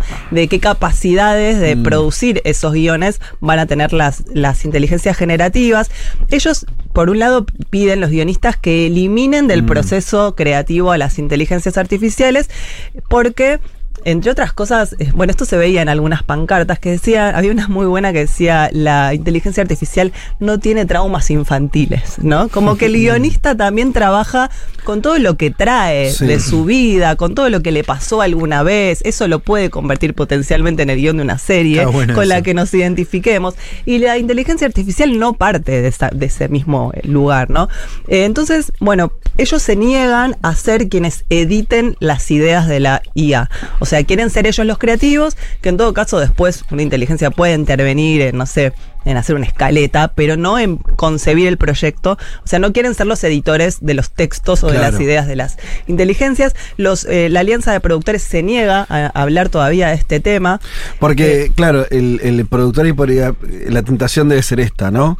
Eh, tirémosle una inteligencia artificial, dos o tres cuestiones que están como que la gente está consumiendo, buscando, ¿no? Eh, mezclame, Claro. eh, no sé, medievalismo con intriga política, con eh, Romance. eh, un poco de sangre y la inteligencia te tira algo y después agarran esa porquería, se la dan, al- bueno, con esto guion, hacen un guion a- un ser humano. exacto. Eso es lo que ellos dicen no. No, ellos dicen no, y aparte, esos equipos que llegaban a esas ideas estaban conformados, las series que vemos las escriben entre 6 a 7 personas. Claro. si claro. vos empezás a hacer esto, Vas reduciendo. listo, vas acotando. Bueno, hay dos guionistas que trabajan sobre lo que tiró la inteligencia Sí. artificial y entonces se pierden también puestos de, de trabajo. Todo esto lo que va es lo una menos gran importante es la pérdida de trabajo, quiero decir, perdón, tío. Lo terrible es ese mundo. que la inteligencia artificial El que empezamos a idea. consumir cosas generadas por nadie. Y sí. Eso es más No, jodido. y está bueno el tema de, de anticiparse, ¿no? Porque un poco Mm. también reclamamos eso. es- Claro. Quizás no está todavía No está ocurriendo, pero a si no hacemos nada ahora, en qué sé yo, Sí. un año, dos bueno, años. también tres por años. eso la alianza de productores se niega todavía A a discutir discutirlo. esto porque quiere ver hasta sí. dónde le puede sacar provecho, Claro, claramente. Eh, bueno, todo esto lleva a una gran precarización, a la disminución de los guionistas en, en cada, en cada proyecto. Y hay algunas cosas curiosas que me parece que están sucediendo, que las quería marcar en particular. Primero es que hay proyectos que se va a ver, digamos, de acá a algunos meses, eh, las consecuencias de esta huelga, que no sabemos cuándo va a terminar, pero hay otras que ya se están notando. Por ejemplo, Saturday Night Live Sí. paró su emisión a partir claro. del 6 de mayo porque trabajan con las noticias y no hay nadie que esté guionando ahí. Olvídate. Levantan, digamos, las, las emisiones. O sea, casi un mes no sale. No, casi un mes. Eso es una pérdida millonaria, ¿no? Eh, bueno, y después hay series de las cuales hay gente esperando sus nuevas temporadas, de Last Ajá. of Us, Cobra Kai, Stranger Things, que tuvieron Todavía que no frenar la producción porque Claro. no estaban los, los guionistas. En el medio de todo esto, eh, HBO despidió a David Simon, que es el creador de The Wire, un gran guionista Ajá. que ya estaba, digamos, estaba en planta, por supuesto, Sí. HBO. Eh, y el tipo tuiteó en el medio de una movilización, recibe el mensaje de HBO diciendo que lo habían desvinculado de la empresa. Y el tipo tuitea, el día que HBO me llamó para suspender mi contrato, después de 25 años escribiendo televisión para ellos, yo estaba haciendo lo correcto y pone una foto de él en una marcha, haciendo un juego de palabras, porque r- write de escribir y rewrite de Ah, hacer lo correcto Claro, se pronuncian igual en, en inglés. Por otro lado, Jen Statsky es la showrunner de una serie muy buena de HBO que se llama Hacks. Declaró también que frenaron las grabaciones eh, y, dice que esto que hablábamos, que la escritura ocurre en todas las etapas del proceso, la producción y la postproducción. Eso hace que las series y las películas sean buenas. O sea, que no pensemos que solo el guionista está en el primer momento en el que sale la idea, ¿no? Es, es un trabajo más continuo y me pareció importante lo que, que lo diga ella porque Hacks es una serie en la que una protagonista es guionista y le escribe monólogos a una estrella en decadencia. Es una serie de dos mujeres muy buenas, una es la guionista de la otra. O sea que está tematizado ya en la serie, en la precarización de esa guionista. Sí. Eh, bueno, Biden también se, se manifestó los primeros días de mayo, eh, en medio de un acto dijo que que quiere que el conflicto se resuelva y que los escritores reciban un trato justo, el, del trato justo que merecen lo antes posible. Por supuesto, los gremios lo tomaron a su favor. Eh, y ayer en, en Cannes se estrenaron los premios, ya hablando de, consecuencias así, de impacto más internacional, se entregaron los premios del Festival de Cannes eh, y cuando se anuncia la categoría Mejor Guión, sube John C. Reilly, un actor norteamericano, y hace una alusión a la huelga, quedándose un rato en silencio y haciendo gestos, como demostrando que Mirá. un actor que no tiene un guion Claro, medio que no. es un, no, es un mimo, claro, Sí. es, es medio una marioneta. Y, y a que- nadie le gusta mucho ver series de mimos. No, no, bueno, pero me gustó esa forma Sí, de claro. reclamo también. Estaba pensando que eh, la serie de David Simón de Wire, tiene más de una, ¿no? Pero que es, no sé si la vieron, es una obra increíble. Wire, sí. Para mí es la mejor serie de hoy, o las que he visto. Está peleando con Succession igual ahí, hay que ver cuánto, cuánto dura. Pero, digo, está basada, es un poco lo decías vos, está basada en la experiencia de Simón después de décadas como periodista en Baltimore, ¿no? O sea, y como toda la estructura de los diálogos y los personajes está basada en la experiencia de Simón previamente. O sea, eso es irrepetible. Más allá del tema que puede garpar, ¿no? Sí, bueno, por eso digo, eh, está bueno que, que empecemos a poner sobre el tapete la importancia de los guiones y de los productos que consumimos que están completamente determinados por la gente que, que los está. Que se metió también, veo ahí, vos nombraste a Biden, eso Obama. Acuérdense que Obama con Michelle tienen una productora fundada en el Ah, 2018 que n- tiene algunos productos en Netflix, ¿no? Sí, unas Y a- y- entrevistas. Y, acaban de lanzar uno llamado Trabajar, eso que hacemos todo el día, que habla del trabajo particularmente. Y dijo Obama que está a favor de la, de, de- de la huelga que están llevando adelante los guionistas. Eh, alguien que también se está sumando es la directora del sindicato de actores. ¿Saben quién es la directora? No. Fra- Sarandon, ¿no? Fran Drescher, la niñera. Ah, mirá. Qué Una, bueno. una capa total. Ella estuvo en las manifestaciones. Ella es escritora también, escribió Ella- su propio claro, show, claro, lo dirigió, además de actuarlo.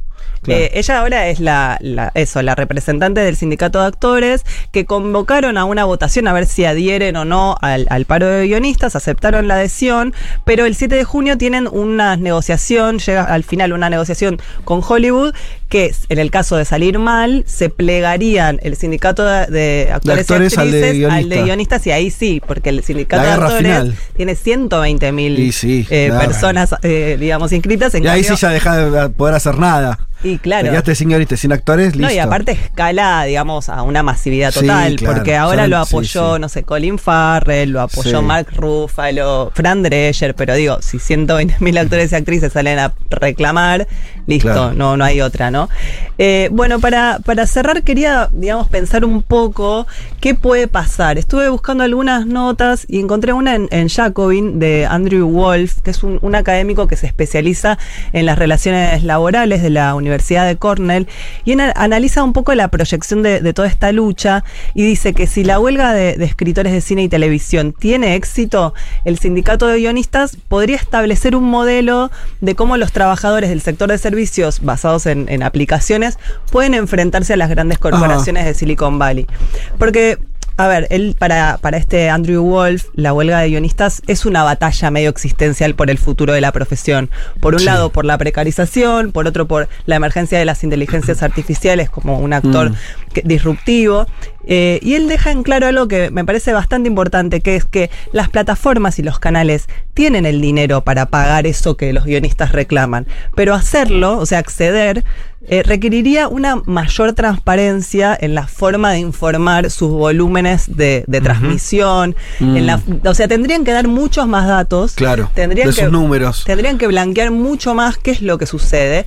Y eso, entre otras cosas, las compañías de streaming no lo quieren hacer porque le vendieron a, a Wall Street que lo importante de estos servicios son el crecimiento de las suscripciones y no tanto la rentabilidad de los servicios.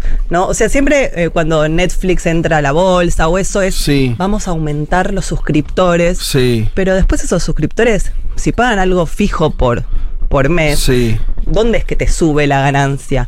Bueno, no sé, ahí tienen que buscar nuevos modelos, tienen que meterle publicidad, ¿no?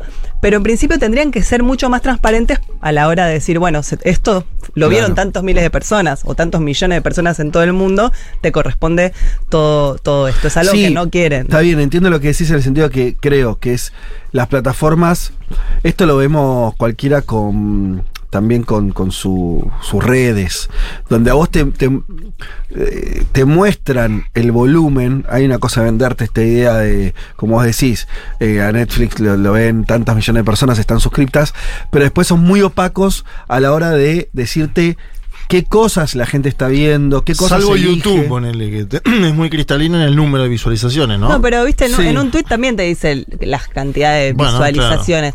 Pero digo, ahora, todos antes estos no. datos, ahora, ahora, es, ahora, el último año. Gestión Musk.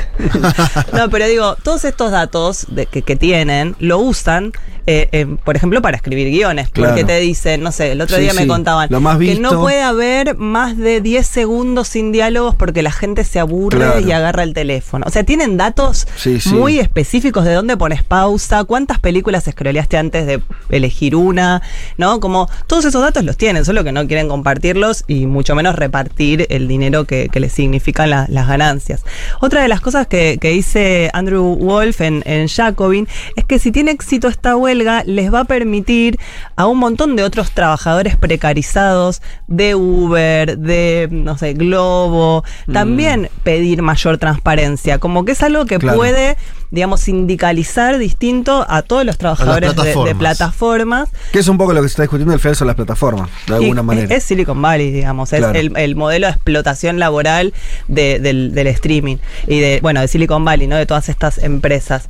Eh, bueno, la verdad es que me parece que es una, un, un reclamo para seguir de cerca, que hay que ver cómo se da, digamos, esta discusión ante las, las grandes finanzas tecnológicas que, que anulan los- las protecciones laborales de, de las nuevas generaciones en nombre de la tecnología y que es algo que también se va a ir discutiendo en el mundo, porque ahora acá hay muy pocas ficciones, por ejemplo, que se produzcan en los, pienso en Argentina, ¿no? Ya casi no hay ficciones en los canales de aire, todos los productores le venden a las plataformas, digamos, le venden también a, Sí. a- a Silicon Valley sus O proyectos. importan enlatados, ¿no? Digo, pensando en tele. o importan enlatados y los repiten y hay que ver si esos enlatados les llega dinero a los guionistas turcos de las novelas No de creo. no creo No creo. no creo bueno veremos vamos a seguirlo en este programa ver qué pasa Cerramos con este comentario, mira, que aportan a la columna, es, eh, divertido, que una de las pancartas de los guionistas decía no al plagio automatizado, refiriéndose justamente a la inteligencia artificial, ¿no?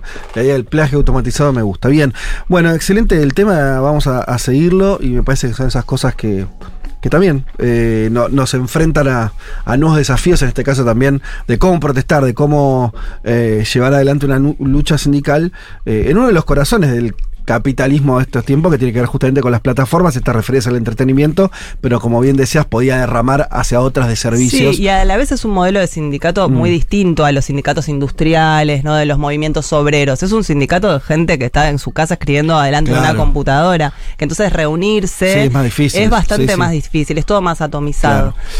Bueno, muy bien. Eh, ya venimos.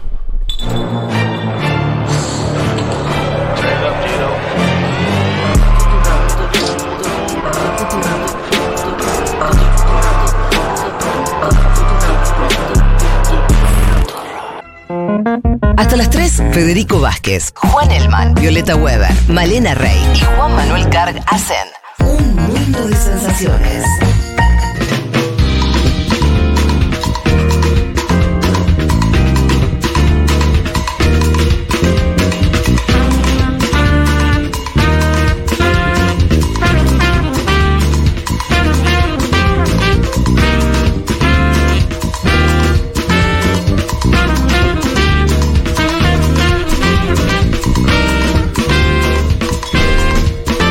Les decíamos al inicio del programa que eh, teníamos pautado una entrevista importante.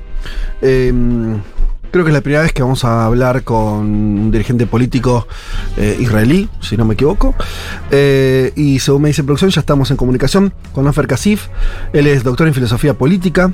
Desde el 2019 es miembro del Parlamento de ese país en representación de la lista conjunta, una alianza de cuatro partidos políticos mayoritarios de Israel. Es uno de los pocos miembros judíos de la alianza y forma parte de la coalición de izquierda eh, Hadash, grupo árabe israelí que incluye al Partido Comunista Israelí. Le decía, esta nota nos interesaba particularmente para poder conversar de todo lo que está ocurriendo en la política israelí, que como le venimos comentando en este programa, eh, está bastante caldeado, decíamos también al inicio del programa, este giro tan pronunciado hacia la derecha. Eh, la idea era justamente hablar con un dirigente político de una tendencia contraria eh, y, ver cómo estaba viendo este, esta situación eh, tan, tan compleja políticamente. También está atravesando una, una crisis política el país. Decíamos las últimas novedades que por ahí nos llegaron en forma masiva, tenía que ver con eh, nuevos enfrentamientos que ocurrieron entre eh, sectores armados palestinos y, y el Estado de Israel, donde siempre la mayor mm, este, la, la- la- la- el mayor castigo termina recayendo sobre civiles, en este caso en mayoría, mayormente palestinos. Eh, pero bueno, nos Y las movilizaciones, ¿no? Eh, Elman contó, Juan Sí. Elman contó las movilizaciones grandes contra la reforma judicial hace 20 semanas ya. Me dicen que ahora sí estamos en comunicación con eh, Ofer Casif. ¿Qué tal, Ofer? Te saluda Federico Vázquez de Buenos Aires. ¿Me escuchás? Sí, puedo escuchar. ¿Puedes Perfecto. escucharme? Sí, espectacular. Eh, muy, Ah, muy, bien. claro. Un- una, Sí. una cosa, una cosa dijiste antes que nosotros somos cuatro eh, eh, listas, nosotros tres. En el Ah. pasado estuvimos tre- eh, cuatro, ahora nosotros tres. Bueno, hecha la aclaración, eh, lo que le quería consultar así eh, genéricamente, pero nos interesaba mucho conocer una opinión de un dirigente político eh, con un peso importante hoy en Israel, es qué análisis general hace la situación política. Nosotros teníamos nuestra visión de que Israel desde hace mucho tiempo, la- las fuerzas más conservadoras, algunos la denominan de ultraderecha, terminaron volviéndose hegemónicas en un país que había tenido hasta hace no tanto tiempo una tradición mucho más equilibrada, ¿no? Con sectores progresistas, incluso sectores laicos fuertes. Hoy eso aparece muy reducido. ¿Por qué ocurrió eso en Israel o qué lectura tiene usted de, de ese, de, de- de esta situación política? Mira, eh, primero que nada, eh, todos tienen que entender que la situación es muy peligrosa y muy eh, grave. Y eh, la verdad es que este gobierno es no menos que un gobierno fascista. Y, eh, y- y hay muchas cosas por qué, o eh, muchos factores. Eh, pero como dije, es eh, una situación muy peligrosa. peligrosa. Eh, la declaración, eh, hay de, de- de- declaración de, de guerra del gobierno al Estado y a sus ciudadanos. Eh, este gobierno bajo de Netanyahu y, eh, y otros que son eh, peores, y Netanyahu es, es malo, es suficiente malo, pero hay, hay peores. Este gobierno que hace cosas por la eliminación del poder judicial y de los asesores legales, eh, eliminación de las organizaciones de la sociedad civil y de derechos humanos, la restricción de libertades de las eh, universidades y los medios y como eh, y de comunicación, la persecución de los maestros y ciudadanos árabes. En general, hay un intento de eliminar cualquier crítica y oposición al golpe del Estado y al gobierno fascista. Y las eh, semillas de desastre yacen en el sionismo y especialmente en la ocupación desde 1967. Eh, y eh, la peor cosa, o eh, bajo que todo, es la suprema, eh, supremacía judía disfra- disfrazada de democracia. La y ahora la, esta contradicción, contra- contradicción estalló. Claro. Usted está, es importante esto. Usted marca entonces, hay un, para usted una vinculación eh, muy evidente entre este corrimiento hacia posturas cada vez más eh, de derecha, eh, donde la religión ocupa un lugar cada vez más importante, con la ocupación de los territorios palestinos. Usted hace un- una vinculación entre las dos cuestiones. Mira, el, eh, ahora sobre la, la, este, la, la ocupación, eh, ahora la violencia de la ocupación eh, empeora. Eh, Cisjordania y Jerusalén se convirtieron en el reino del eh, Ku Klux Klan. Hay eh, pogroms diarios de los colonos contra los palestinos, bajo los eh, auspicios del ejército, ¿sí? De ocupación y ejército de ocupación y bajo su seguridad. Casos de asesinatos indiscriminados, destrucción de casas, quema de campos, eh, arranque de árboles.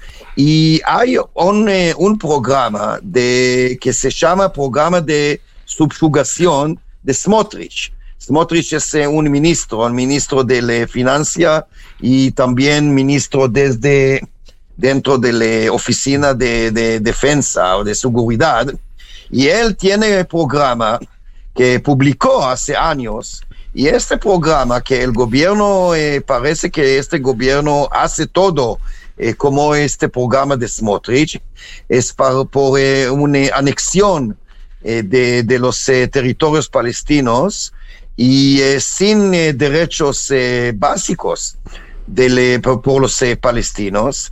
Y, eh, y también hay eh, programa para eh, contra los palestinos eh, que, que, que van eh, fuera de sus, eh, sus eh, eh, eh, eh, homelands, no, no me acuerdo cómo se Sí. llama, patria. su Ah, patria. ok. Homeland. está bien, sí, sí, la, la patria, está bien. Ah, bueno, Sí. este programa de Smotrich, este programa de Smotrich, y él dijo eso, publicó eso. Claro. Escribió eso y es un ministro muy importante ahora en Israel. Dice en este programa, programa que, que, que quiere que si los palestinos no quieren vivir bajo eh, le- le- le supre- su- supre- eh, supremacía de, los judíos, van a expulsar de sus patrias. Y esta situación, como dije, es muy, muy, muy peligroso y, muy- y este un régimen fascista, tota- eh, totalmente. Casif, eh, eh, para. Mm, eh, Usted sabe que en, en Argentina es, y, particularmente en Buenos Aires es uno de los lugares donde hay una, una población judía más importante fuera de Israel, ¿no? Es un- uno, uno de los países donde tenemos una comunidad muy importante, donde también se ha sufrido mucho, eh, hubo dos atentados, bueno, usted conoce esta historia. Eh, yo sé. y para nosotros también es, es muy, eso vuelve también muy sensible eh, todo lo que ocurre en, en Israel. ¿Y cuál es la pregunta? Porque creo, creo, de acá hay una idea a ver si usted la comparte o tiene otra visión, donde eh, ¿por qué Israel, que era una sociedad mucho más diversa, más tolerante hasta hace no tanto tiempo, se, tra- se transformó en lo que usted está describiendo? ¿Por qué la sociedad israelí acompañó ese proceso?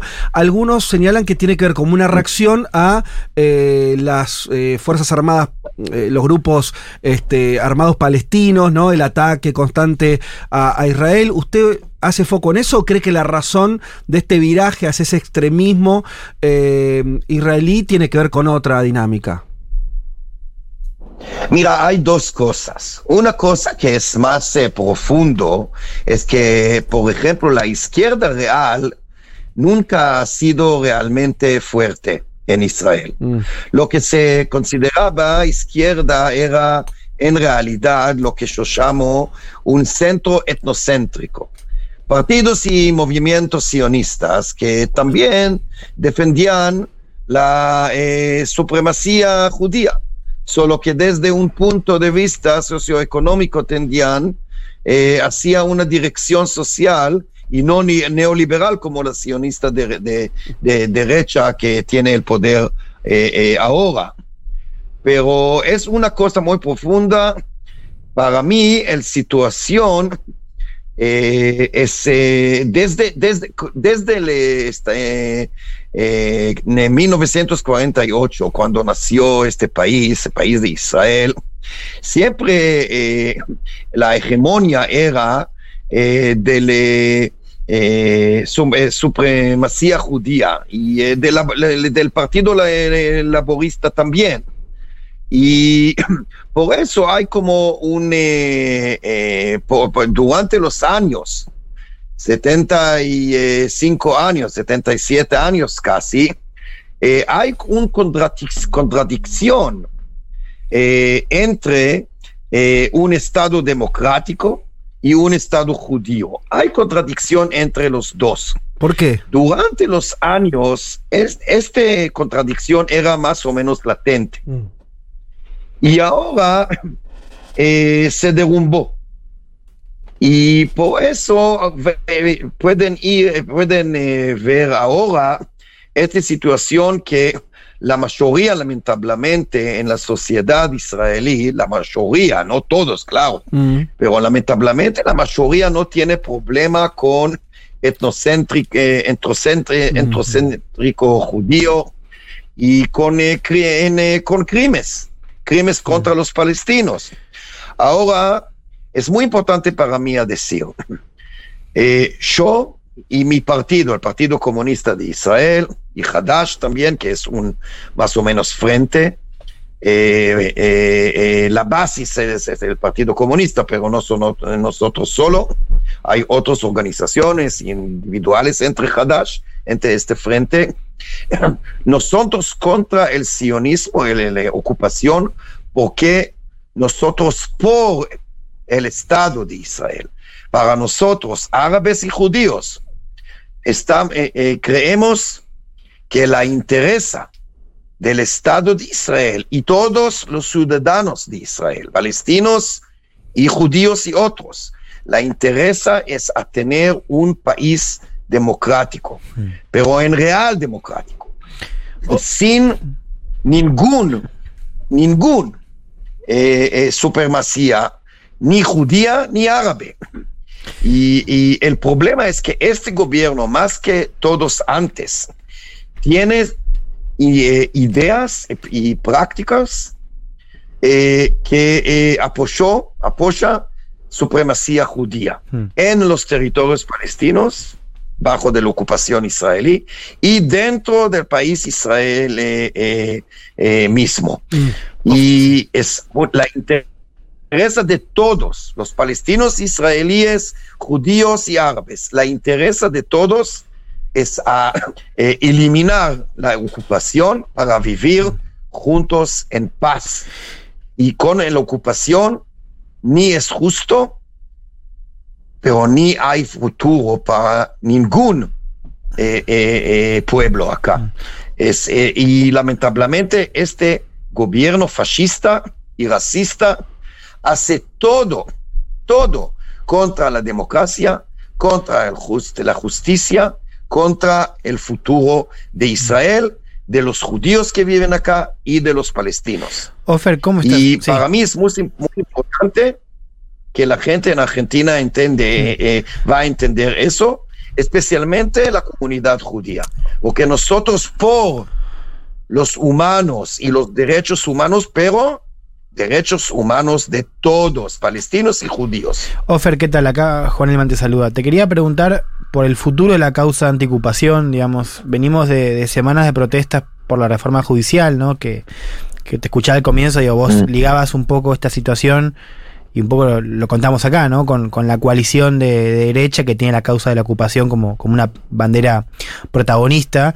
Eh, y la pregunta es, si vos crees que, en esas calles que se juntaron votantes de derecha, votantes de Netanyahu, incluso están preocupados por, eh, digamos, el avance de la agenda más antidemocrática de Netanyahu, eh, digo, si crees que puede haber alguna infiltración de la causa antiocupación o, o- o si crees que puede tener un poco más de terreno, o si este argumento que vos hacés de ligar la ocupación con esto que está pasando hoy adentro de Israel, si puede calar en, en un sector un poco más amplio de la sociedad.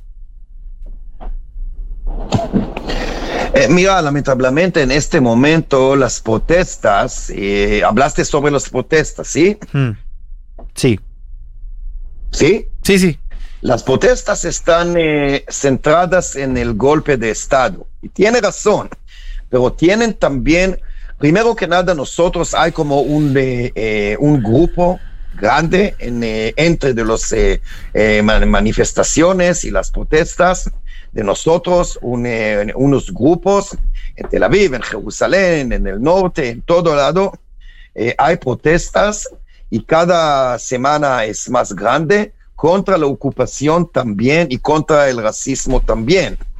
Y es muy, muy importante para todos a entender, especialmente las protestadas, eh, por las protestas acá en Israel, que no hay democracia con ocupación. No tenemos ningún chance a ganar contra el golpe de Estado si no va a protestar contra la ocupación también. Las dos cosas son, eh, eh, eh, eh, como se dice, eh, las dos cosas son eh, relacionadas. Claro, contradictorias. Sí. Ofer, te saluda Juan Manuel Carr. Te pregunto por un anuncio que hace hoy el gobierno de Benjamín Netanyahu sobre la formación de un equipo para abordar el alto costo de vida en el país, una inflación persistente, crecientes eh, críticas sobre eh, este tema. Se da después, aparte, este anuncio de Netanyahu después de la aprobación del presupuesto. ¿Es una preocupación la elevación del costo de vida en el país? Mira, el, este, el gobierno también es muy derechista económicamente y no solamente con, eh, eh, eh, en relación a los palestinos y Cisjordania y los eh, territorios ocupados, pe- pero también eco- eh, económicamente. económico- es muy eh, eh, difícil de decir. Económicamente, se entiende perfecto, sí, sí. Y, y, y, por, y, por eso, a, a ver, hace, hace una semana el, eh, el Knesset eh, eh, hay eh, un, eh, ¿cómo se dice? Económico, el eh, ¿Presupuesto? Sí. ¿sí? Un, un presupuesto nuevo. Mm. Y es muy derechista también, no tiene, ah, no te- tiene ningún solución ni por la inflación o eh, por los eh, trabajadores, por, eh, por eh, la- eh, las mujeres que no sé si, si saben, pero hoy, hoy, hoy, hoy o ayer, no me acuerdo, no, creo que hoy, publicó en un eh, diario que Israel dentro de los países del OSD es el peor sobre la eh, desigualdad igualdad de, Mm. de- entre eh, eh, hombres y eh, mujeres. Eh, ¿entendí- ¿Entendés? Sí, sí. Eh, sí. Y, y eh, la, la diferencia entre mujeres y eh, hombres económicamente, eh, como dice, es, eh, como dije, es más grave de, eh, dentro, eh, dentro eh, de los todos países del OSD. Y este eh, pues, presupuesto tampoco no tiene ninguna solución por eso tampoco. Y, eh, y por eso la situación, no sobre la, infla- la inflación eh, eh, solamente, pero todo, todo es muy malo y eh, estamos al frente de un futuro eh, muy, eh, muy eh, eh, grave, muy malo, eh, porque el gobierno no tiene ningún, ninguna solución. El, el presupuesto no, no hace nada, no tiene ningún programa, ninguna visión eh, sobre la situación de los pobres, por ejemplo, Mm. porque la plata, este, la división de plata es solamente por los in- las intereses de le- Netanyahu eh, como una persona personalmente y también eh, las intereses de los eh, partidos que son, están en el, eh, la coalición de Netanyahu.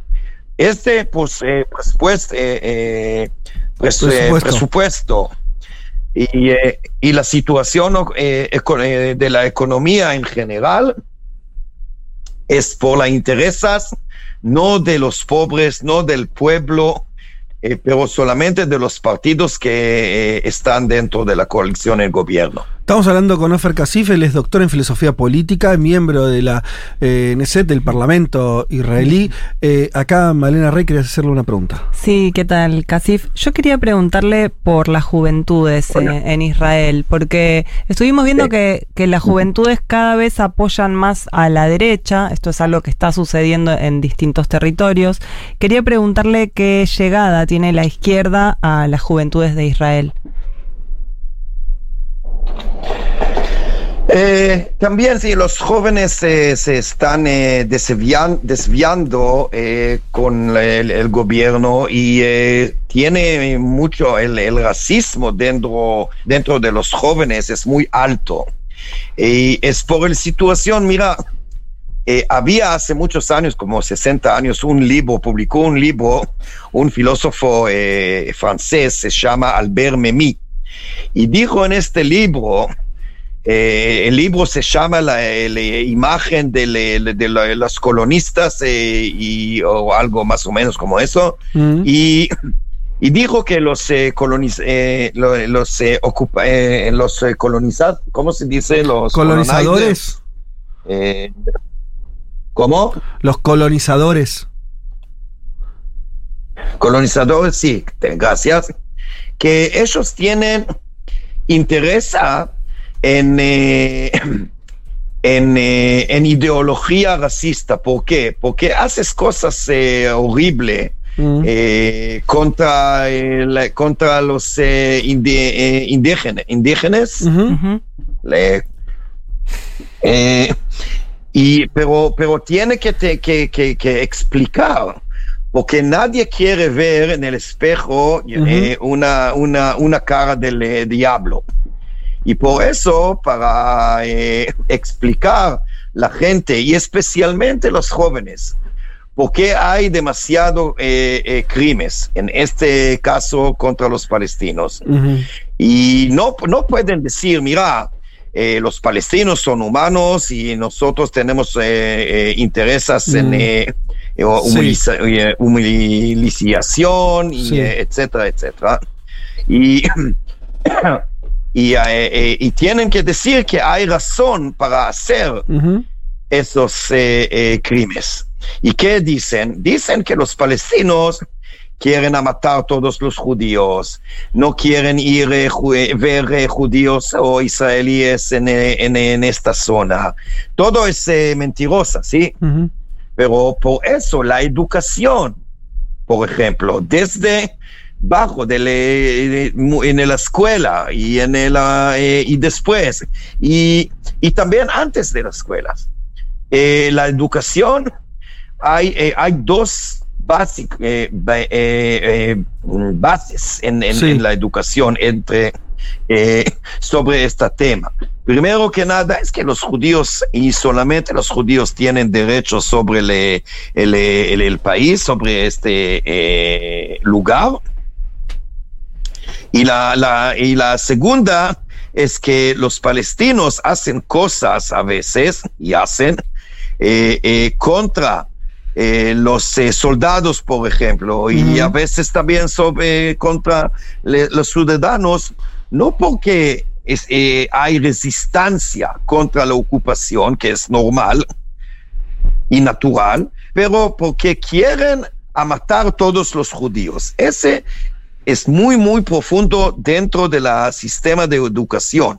Y cuando hay eh, un eh, joven que escuchó toda la vida, desde que tenía como cuatro años, Sí. hasta que tiene 18 años y va al ejército, y escucha eso Mm. todo el tiempo, es muy fácil para él, especialmente, pero para ella también, a eh, creer que no tiene ninguna posibilidad, pero solamente a eh, ir a una guerra eh, contra los eh, palestinos. Claro. Es la base Claro. del racismo acá. Y, y- y claro que nosotros queremos que cambiar este sistema, pero no es fácil.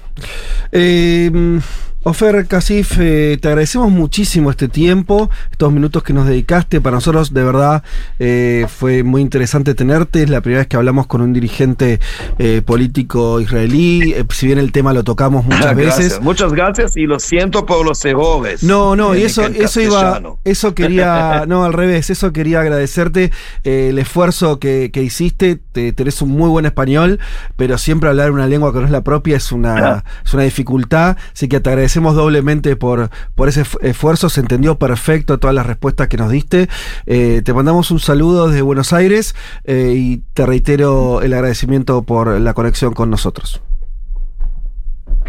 Muchas gracias. Eh, eh, Ofer, hasta la próxima que te llamemos para conversar de lo que está ocurriendo en tu país. Un saludo grande.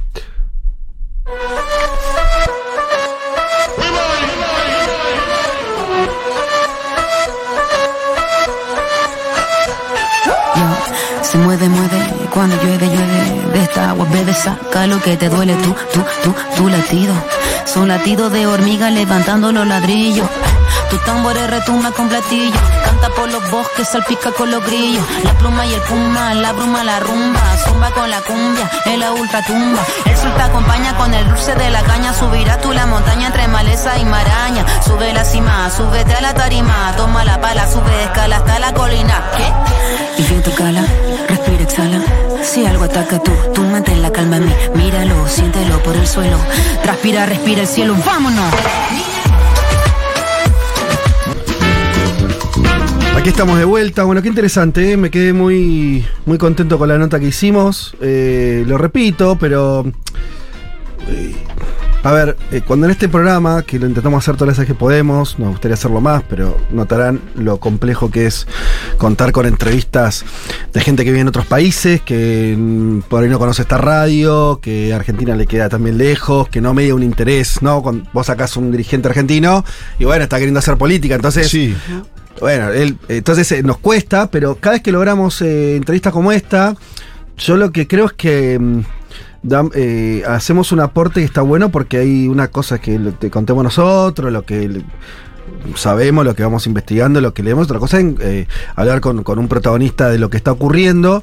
Tiene por supuesto otro peso y en este caso eh, alguien que pertenece al Parlamento israelí con una trayectoria política importante. Eh, hablaba también este, con, con un amigo, con Claudio, este, que estaba escuchando la entrevista y me decía, su abuelo era también de- de- del, del PCI antisionista hasta la guerra del 67. Ahí toda la, la creación también del Estado de Israel es muy particular, con una, con una participación de la izquierda muy importante, todo un desarrollo en ese sentido que después fue modificándose hasta el punto de la realidad que tienen hoy, ¿no? Que es nada que ver. Eh, Y incluso hay un había un movimiento sionista de izquierda. no, claro. Eh, y- pe- pero quería retomar una cosa que dice él, a mí me pareció interesante al final de la entrevista. Casif dice eh, esta idea de que hay una. eh, cuando después la pregunta de Malena sobre los jóvenes y qué está pasando con esto, ¿qué es? Eh, que Israel fue, Israel, los ciertos sectores políticos dominantes en Israel fueron construyendo también a partir de, él hablaba de la educación, y yo que sé, esta idea que, esto me parece interesante, que para sostener en el largo plazo una ocupación de territorio, eh, y el control que sabemos, militar y demás, sobre territorios palestinos que Israel en principio reconocía como que eran palestinos y no Israel, estamos hablando de eso, ¿eh? Eh, para sostener eso en el tiempo, en algún momento, tenés que empezar a ver al otro de una manera, ¿no? De no, no un igual. O sea, es como inevitable. O sea, bueno, hay manera, porque él lo decía, eh, lo digo yo también porque hay un esfuerzo ahí en, en- en él en el lenguaje, que es. Si vos crees que, que el otro le asisten los mismos derechos que vos, bueno, la situación de dominación la puedes justificar un rato por una cuestión de seguridad, lo que sea, pero no durante 40 años, ¿no? Durante 50 años. Entonces, cuando vos eso sostenés así en el tiempo, al final terminás construyendo algún tipo de teoría racista, para decirlo en extremo, Sí. casi inevitablemente. No, y la otra consecuencia, que es la que hablamos acá, es tu Estado se tiene que volver más iliberal para sostenerla. Que es un poco la génesis de la reforma judicial. Vos para sostener durante décadas una ocupación, Más tu autoritario no puede interno- ser una democracia Claro, liberal. Tiene que ser más autoritario. Habló de autogolpe de Estado, ¿no? La categoría que dijo él es golpe de Estado en un Sí, momento sobre sí, el. algunos hablan de un golpe de Estado de Derecho, pero digamos, sí, efectivamente. Sí. O sea, para sostenerla, tu Estado. o sea, a ver, la idea es: es incompatible la democracia liberal en casa con la ocupación al lado. Incompatible. Exacto, eso empieza a hacer un ruido muy, muy profundo. Eh, Sí, y en las nuevas generaciones, ¿no? Gente que ya nació Mm. con este estado de la cuestión. Entonces, ¿cómo le explicas que hay otra forma posible de, Sí, de- de no, ahí- tratar al otro? No Eh, sé. eh, y pensaba un poco en esta pregunta que hacías vos, que, que está buena acerca de, bueno, ¿por qué los jóvenes en Israel? Un poco lo, lo contamos también acá, ¿no? Sí. O sea, los jóvenes de 18, inclusive a 24 años, son los que más se declaran de derecha, Mm. ¿no? Eh, y pensar un poco en la institución del ejército, de cómo los, los Claro. jóvenes que van, que pasan por ahí, son moldeados con una idea de, claro, del árabe como enemigo, que ahí un poco valía lo que decías vos. O sea. Si la pregunta es, bueno, ¿cómo se explica ese racismo, parte de, esa eh, construcción de la ocupación? Digo, el ejército ahí forma parte de eso. Y recordemos siempre esto, ¿no? Además de que existe la población palestina en Gaza, en Cisjordania, territorios que, por lo menos nominalmente, no son parte de Israel y tienen su autonomía y demás, el segundo problema que tiene toda esta construcción es que dentro de Israel Sí. viven millones de árabes. Sí, un 20% de la población Claro. es, es, eh, sí. Entonces, eh, convertir un Estado casi en un Estado teocrático, o dicho más finamente, un Estado donde la identidad religiosa es la que te- termina validando ciudadanía, es muy problemático. Eh, ¿cómo, ¿Qué haces con, con los que profesan otra fe? Digo, ahí tenés un, un problema muy grueso también y que se está viendo también en, en- en las calles. Creo que lo que él también, ¿no? Casi decía, esta cosa de la violencia como una, una situación más cotidiana, bueno, complejísimo. Qué, qué fuerte que, digo, históricamente siempre las juventudes estaban más asociadas a la izquierda, ¿no? Digo, en generaciones más nuestras, los jóvenes eran medio de izquierda siempre. Y ahora todos los jóvenes están como yendo hacia la derecha, me parece muy preocupante. Sí, digo. ahí igual matizaría. Sí, sí, no, no, ya digo, sé, en Israel es una acá. cosa donde logró una hegemonía, una situación. No, y allá un servicio militar obligatorio de Claro. tres años, ¿no? No, no, Como que te- En Argentina o en otros países la cosa es bastante más disputada en ese sentido. Si bien existe esa ola más genérica que vos, Sí. eh, que vos planteás. Eh, bueno, dicho todo esto, nos vamos. Hay un montón de mensajes, pero no vamos a tener tiempo de leerlos. Eh, como último tema del día de hoy, tenemos que tocar lo que estaba ocurriendo en Brasil.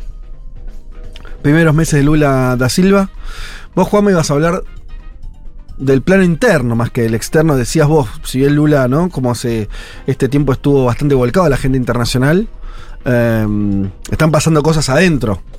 Sí, de hecho, le, le- mirá, la crítica que le hacen algunos medios de comunicación a Lula hoy es parecida a la que le hacían a Joe Biden en los Estados Unidos de América.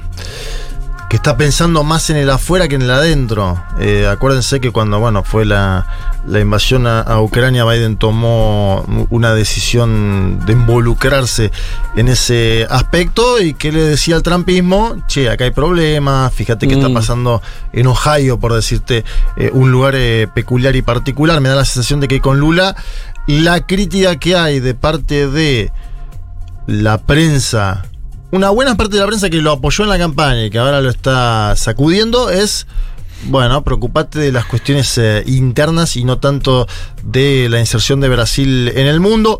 La primera novedad que me parece interesante, que no fue de esta semana en particular, fue de hace 10 días, pero para mí es importante en términos de que dibuja un panorama político judicial, es la destitución del ex fiscal de la causa Lavallato, hablo de Deltán Dalañol, del cargo de diputado. Una destitución que la hace el Tribunal Electoral encabezado por Alexander de Moraes, un adversario de Jair Mesías Bolsonaro. ¿sí? Lo enmarco. Viste que se habla mucho de la justicia en América Latina, cómo operan las cortes supremas, los eh, bueno. En este caso, el Tribunal Electoral Brasilero con Alexander de Moraes a la cabeza destituyó a Dalañol y en base a la ficha limpia, ¿sí? Dice la- Alexander de Moraes que tenía procesos judiciales abiertos en el momento en el cual fue electo Claro. diputado y que por eso no podía asumir el mandato. Eh, si quieren, escuchamos al propio Alexander de Moraes anunciando eh, la casación del mandato nada más y nada menos que del ex fiscal de Lavallato del Tantalañol, que abre un panorama preocupante para otra figura de ese espacio, que es ni más ni menos que Sergio Moro, el ex juez de la Claro. cárcel Lavallato. A ver, Jef- jefe de un- algún punto de Dagañol. el jefe de la banda, Claro. claro. como diría alguno. Vamos a escuchar a Alexander de Moraes anunciando la casación del mandato de Deltan Dalañol. Proclama o resultado, o tribunal, por unanimidade, deu provimento aos recursos ordinários para indeferir o registro de candidatura do eh, recorrido Deltan Martinácio Dallagnol ao cargo de deputado federal, comunicando-se de imediato ao Tribunal Regional Eleitoral do Paraná para imediata execução do acórdão, independentemente de publicação, mantendo-se o cômputo dos votos em favor da legenda. Bueno, es clarito, ¿no? Decía que fue por unanimidad, comunicándose de inmediato al Tribunal Electoral eh, de Paraná, porque claro, alguien tiene que asumir y asumirá alguien al- el cargo de del Dalañol, que hizo una conferencia de prensa donde mostró obviamente disconformidad por la decisión emanada por el Tribunal Electoral. De la conferencia de prensa de Dalañol, para mí la imagen es Eduardo Bolsonaro atrás. El hijo de Jair Mesías Bolsonaro, Eduardo Bolsonaro, atrás de Dalañol. Saben bien ustedes que Eduardo Bolsonaro además es, podríamos decir, el armador. eh, uno de El los padre. Sí, yo diría que Flavio es más armador doméstico, Eduardo Bolsonaro es más armador internacional. Sí, sí, claro. De. Bueno, ahí entran todo en danza, qué fue la Vallato, si tuvo coordinación externa o no, qué participación tuvo el Departamento de Justicia de los Estados Unidos de América. Bueno, muchas dudas que tienen que ver con el pedigree de los actores, particularmente de Sergio Moro. Eh, fue una muestra de apoyo, decía, del bolsonarismo.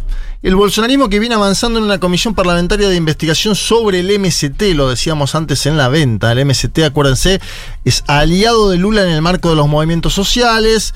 El propio Bolsonaro utilizó en la campaña larguísimas veces al MST para golpear a Lula, ¿no? Era uno de sus argumentos número uno. El MST y además el Banades, que es el Banco de Desarrollo Brasilero, que decía Bolsonaro que Lula lo iba a poner a financiar a los países latinoamericanos, cosa que no sucede efectivamente porque está el debate planteado sobre... Lo bien que nos vendría que ocurra eso ahora. Bueno, claro, ¿viste? Pero no estaría pasando. Pero la verdad que el de- ¿qué decía Bolsonaro en los Mm. debates? Que me parece interesante volver atrás. Decía, eh, Lula participó con el Banades en la construcción del metro de Caracas, mientras en Minas Gerais no hay metro. ¿Sí? Decía, simplificaba el argumento sí. eso. En Minas Gerais, uno de los estados más populares, no hay Sí. metro. En Caracas tiene metro que lo financiamos, decía Bolsonaro. Los brasileños a partir del Banades. Que además tiene cierta mentira porque fue el gobierno de Cardoso el que empezó con esos créditos, ¿sí? Lo, lo pongo en consideración también para verlo, pero me parece que el debate en torno al MST en el Parlamento, eh, bueno, es un eje importante del bolsonarismo. Un Lula que en, que en esa campaña había defendido al MST por la producción de alimentos, ¿sí? Casi que había puesto en consideración Sí, la ahora en esta campaña. Claro, en la campaña del 2022, los alimentos agroecológicos, pero bueno, es una forma Es también de pegarle.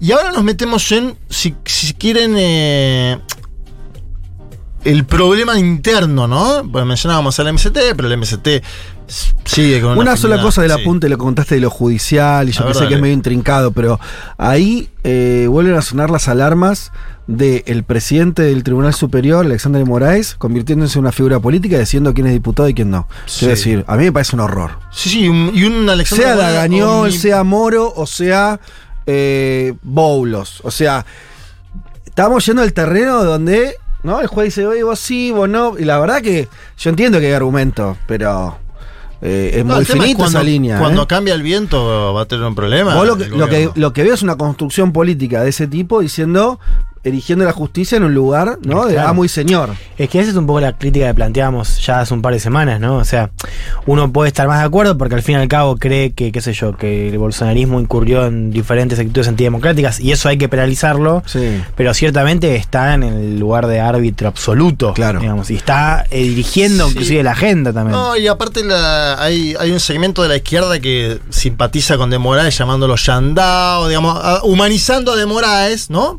Cuando De Moraes también es parte de un sistema judicial que fue el que avaló la prisión del Claro. propio Lula durante Era- era 580 juez de Que lo días. puedes ver como parte de la misma película, ¿no? Claro, de una un distinta. continuum de la influencia de la justicia dentro Claro, de la decir, política. ¿Quién tiene poder en Brasil? La justicia, ¿no? Es ¿Y quién eso. más tiene poder en Brasil? El Parlamento, señores. Claro. Y acá nos metemos en, para mí, el gran eje de debate de las Sí. últimas semanas. Claro que el Parlamento brasilero generó una disconformidad en, las últimas, en la última semana con dos ministras. Y ahora voy a explicar por qué. Pero la ministra Marina Silva, que es la ministra de Medio Bien, Ambiente ambiente. de Brasil, y la ministra Sonia Guayayara, que es ministra de Pueblos Originarios, ¿sí? Afiliada al, al PSOL. Lula intentó saldar esto como hombre que conoce la política, se juntó con ella, solo yo voy a contar, pero ¿qué había pasado previously? ¿Vieron con las, las series Sí. dicen previously? Una comisión mixta del Congreso aprobó una medida provisional, es decir, que todavía tiene que pasar por los plenos, pero es una comisión del Congreso, que le quita competencias tanto al Ministerio de Medio Ambiente como al de Pueblo Originario. ¿Se entiende? El Parlamento dice qué competencias pueden tener o no dos ministerios Mirá. del gobierno de Lula, por ejemplo, para citar algunos casos peculiares. Es larguísima la- la- lo, que le quita. Saca a la Agencia Nacional de Aguas de la estructura del Ministerio de Medio Ambiente. Le dice, esto no es competencia tuya. Debilita las normas de protección de la mata atlántica, que además ya venía con un, bueno, un tema de deforestación en los últimos años. Y obviamente, tratándose de un personaje como Marina Silva, que ya se había ido de un gobierno de Lula antes, no digo que se haya ido, de hecho creo que cambia la posición Marina Silva, ahora vamos a escucharla, generó preocupación en Brasilia, porque decía, ah, mirá, el Congreso se mete en las competencias de un área que maneja Marina Silva y Marina Silva ya tiene el antecedente de irse de un gobierno del Partido de los Trabajadores. Acuérdense que incluso se desafilió en ese momento. Marina Silva fue entre el 2003 y 2008. Bueno, se construyó su, su propio partido. Su propio partido, su, Red. su candidatura, su candidatura Fue candidata presidencial, presidencial. fue candidata presidencial en varias ocasiones. Y da la sensación que la actual Silva muestra un poco más de madurez. Si quieren, vamos a escuchar eh, lo que decía Marina Silva la cadena CNN Brasil. Infelizmente, nós temos uma situação delicada no Congresso Nacional em que há uma maioria de parlamentares que gostariam de reeditar a estrutura e as políticas do governo anterior. E o governo está trabalhando muito fortemente para manter o seu programa, aquilo que foi a decisão soberana da sociedade. Tem uma diferença. Numa democracia, a gente dialoga. Então, quando você me pergunta, está preparada para a guerra? Eu estou preparada para o diálogo. Eu sou uma democrata. Eu fui senadora por 16 anos. Eu sou uma mulher de luta e de paz. Então, eu estou preparada para o diálogo, para o convencimento. Dice Marina Silva, infelizmente tenemos una situación delicada en el Congreso Nacional donde hay una mayoría de parlamentarios que les gustaría reeditar la estructura y la política del gobierno anterior y el gobierno está trabajando fuertemente para mantener su programa, que es lo que fue la decisión soberana. En una democracia la gente dialoga, yo estoy preparada para el diálogo, soy demócrata, fui senadora 16 años, una mujer de lucha y de paz y estoy preparada para el convencimiento. Fíjense, la otra ministra es Sonia Guayayara, que es afiliada al PSOL. El PSOL es un partido que está a la izquierda del Partido de los Trabajadores, pero que forma parte de la coalición de gobierno de Lula, que es una coalición amplia, lo mencionamos eh, siempre, y que es dirigida por el PSOL Guillermo Boulos, precandidato a alcalde del San Pablo, ¿no? Una ciudad muy importante. Como decíamos en la venta, el PSOL votó en contra del nuevo marco fiscal, una propuesta de Fernando Haddad para normalizar las cuentas, como le llaman en eh, Brasil, y que fue acompañado el marco fiscal por un sector del centrado, acá siempre hablamos de centrado como ese bloque de partidos fisiológicos, ¿no? El bloque de partidos en, eh, Brasil, Y atención, un tercio del bolsonarismo, un tercio del PL, ¿sí? El, el partido de Bolsonaro es el PL de Valdemar Costaneto, un tercio de ese partido acompañó el marco fiscal de Haddad, lo cual logró una votación ancha, no acompañó al PSOL. Obviamente también están buscando que no se, que no se aparte el PSOL. Y quien buscó controlar la situación en torno al debate medioambiental que yo les comentaba es el articulador de Lula con el Parlamento, Alexander Padilla, un hombre que... Pa- Pará que me perdí una cosa. Bien. Eh, por ahí hubo mucha información. El, sí, eh, estoy tirando título, título, título. Sí, por eso. Eh, entonces tenemos, el gobierno tenía a Marina Silva de ministra de Ambiente. La tiene todavía. La tiene no se todavía, no se fue. Pero le El quiere- par- el Congreso le quiere quitar competencias. El Parlamento le quita competencias. Marina Silva sale a decir, bueno, tenemos un problema con el Congreso.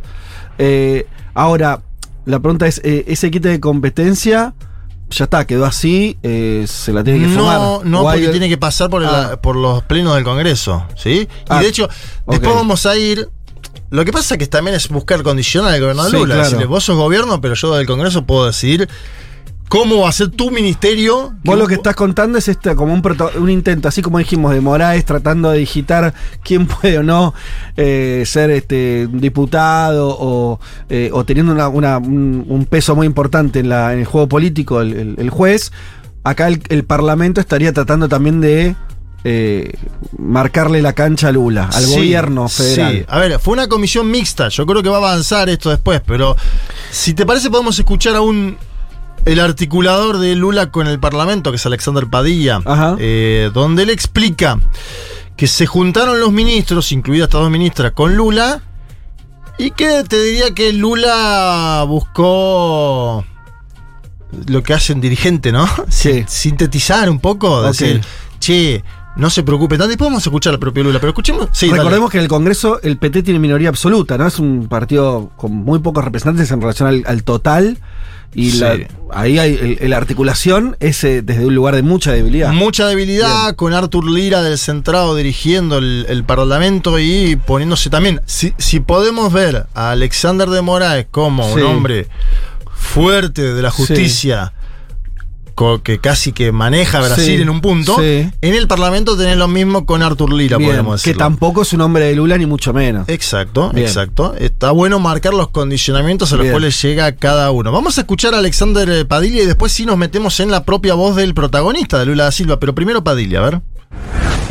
a convicção de todas e todos presentes do compromisso do presidente Lula com a agenda da sustentabilidade, da proteção ambiental e da proteção dos povos indígenas.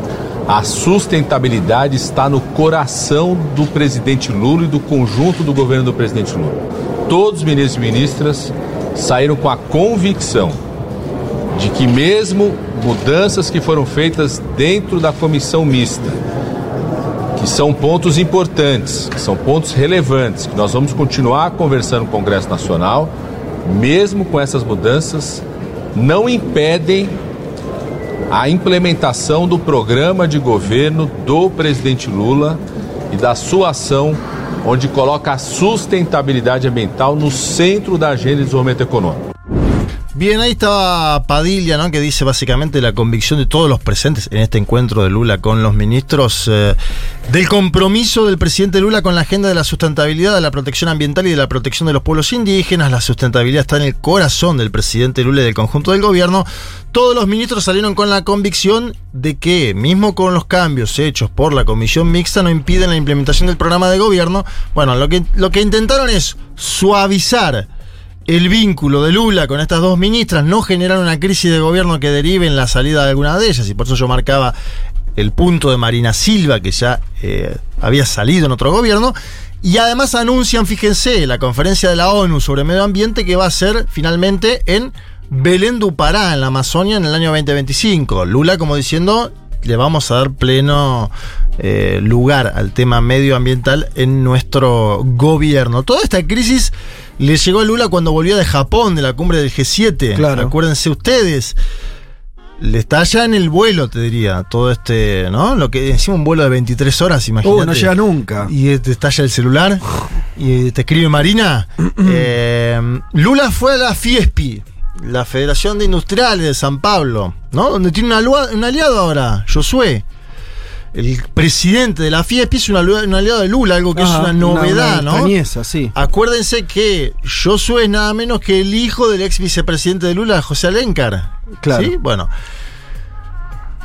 Lula fue a la Fiespi. La Fiespi, decíamos antes, con, con- con Dilma presidenta, la Fiespi fue uno de los arquitectos de que el proceso de Hoy se impeachment. cumplen 10 años de las manifestaciones del 2013 Claro, y que bueno, iniciaron el sí. final del gobierno de Dilma. Sí, de hecho, eh, buena parte de la prensa brasilera está haciendo un balance, ¿no? Sí. Aquel junio 2013 y junio 2023. Ahí empezó a volverse todo raro en Brasil. Sí. Hasta ese momento venía todo más o menos ordenado. A partir de eso tuvieron el impeachment a Dilma. Sí, pero acordate las protestas, las protestas por la Copa del Mundo 2014. Eso iba a decir, el Mundial, el mundial, los Juegos la- Olímpicos. los Juegos Olímpicos 2016 ya con Michel Temer, Mm. ¿no? Eh, la- la- sí, es muy sinuoso todos los últimos 10 años de Brasil, ¿no? Sí.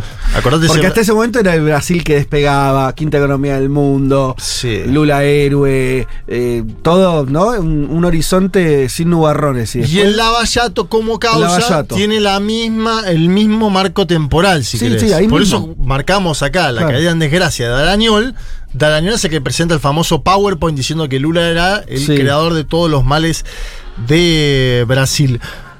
En el discurso donde Lula habla en la Fiespi y donde habló de la Argentina, eh, marco esto por lo del de presidentes y demás, porque va a ser importante eso. Él, él dice, muchachos, yo no quiero favorecer a Argentina, yo quiero favorecer a los empresarios nuestros que exporten a la Argentina, le decía. A ver si se dan cuenta de eso.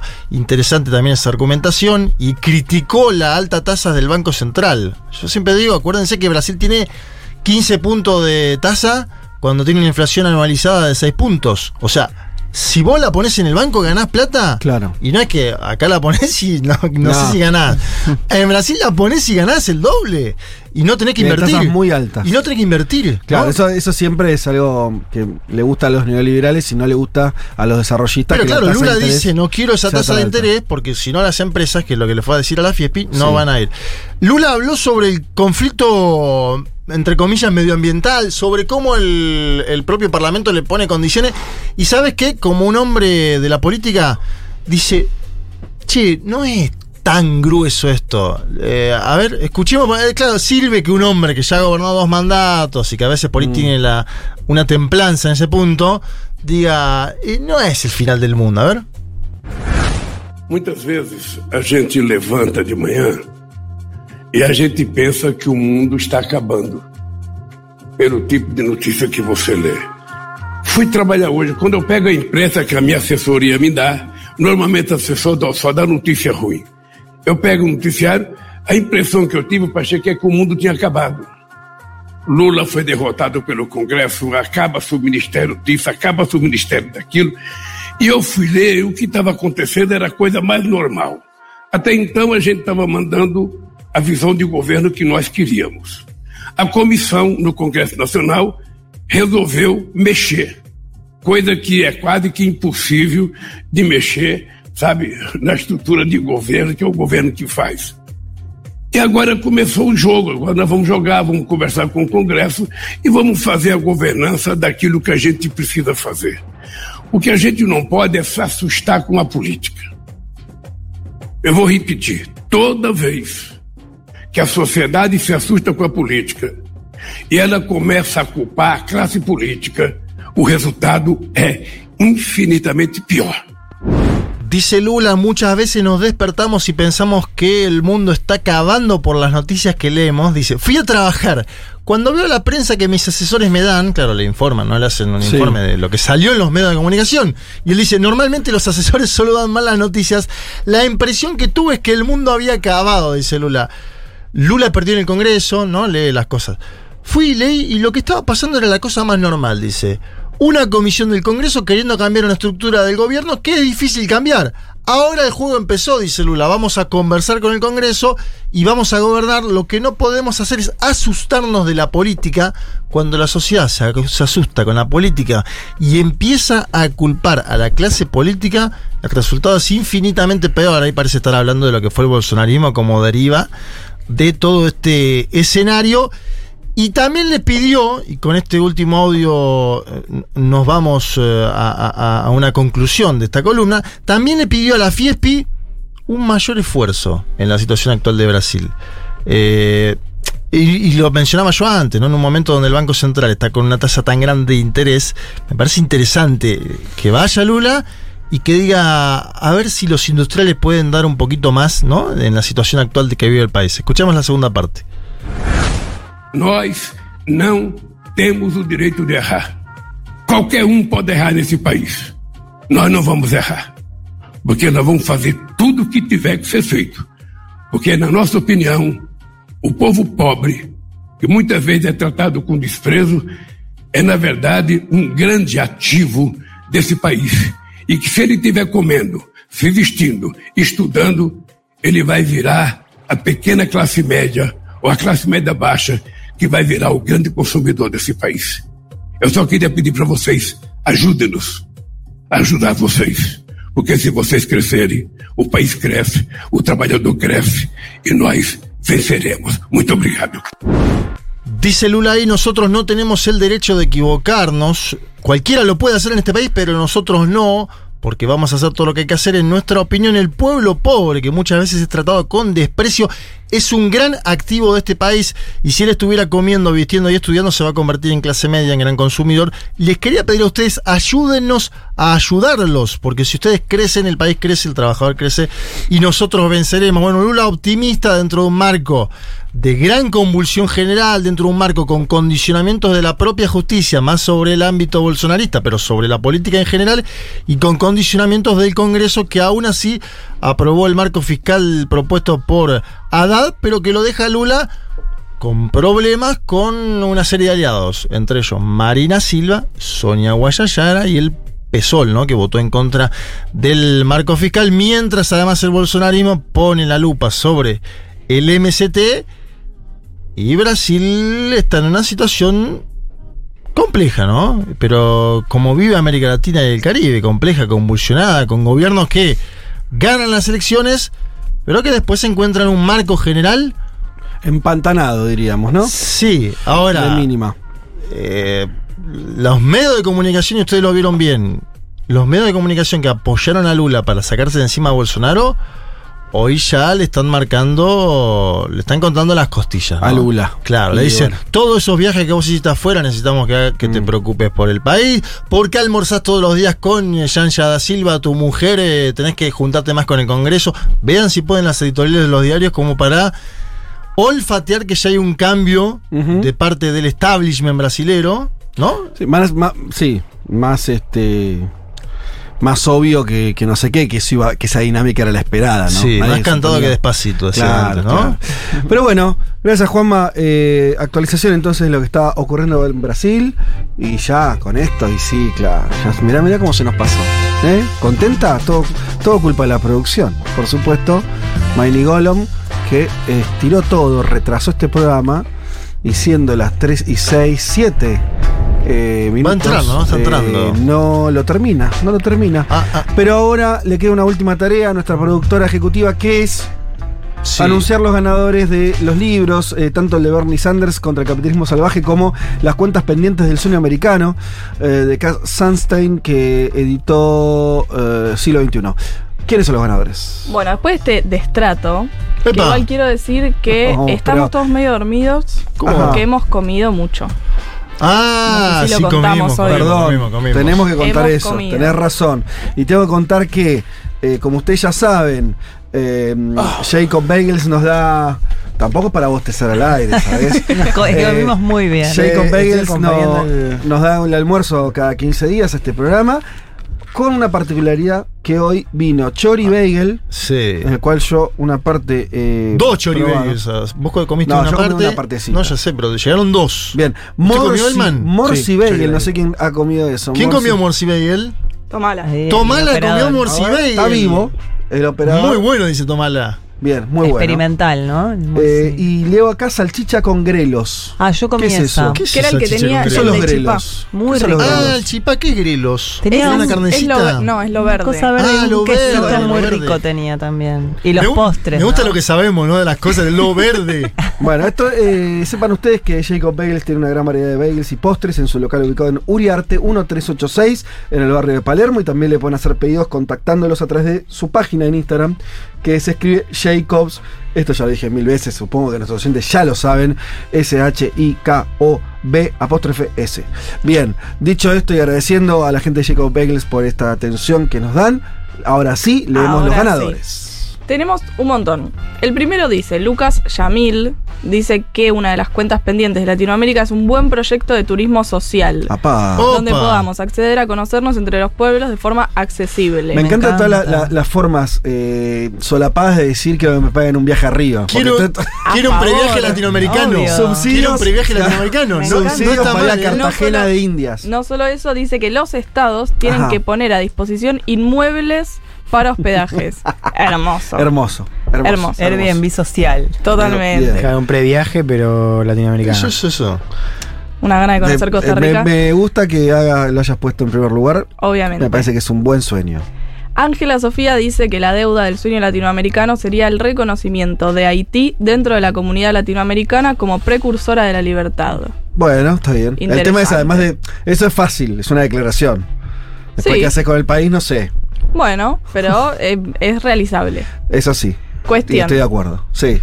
Lucas nos dice, otra gran cuenta pendiente es una moneda común para la región que permita una verdadera integración económica y la tan ansiada independencia real. Sí, yo lo y pensé le propone nombre. Nombres, a ver. Nombre El de la moneda. El Libertador. Sí, está bien. Libertador. Dame 10 Claro, Libertadores. Libertadores. Eso, Claro. el Libertador, porque el Libertador sería raro. El Libertador. ¿Cuánto sale? sí, no, sale 10. 10 El libertadores. Libertador. 10 Libertadores. libertadores. Libertadores. No, por eso, Libertador. claro. Es que es como la copa, lo cual es tomar algo que ya funciona.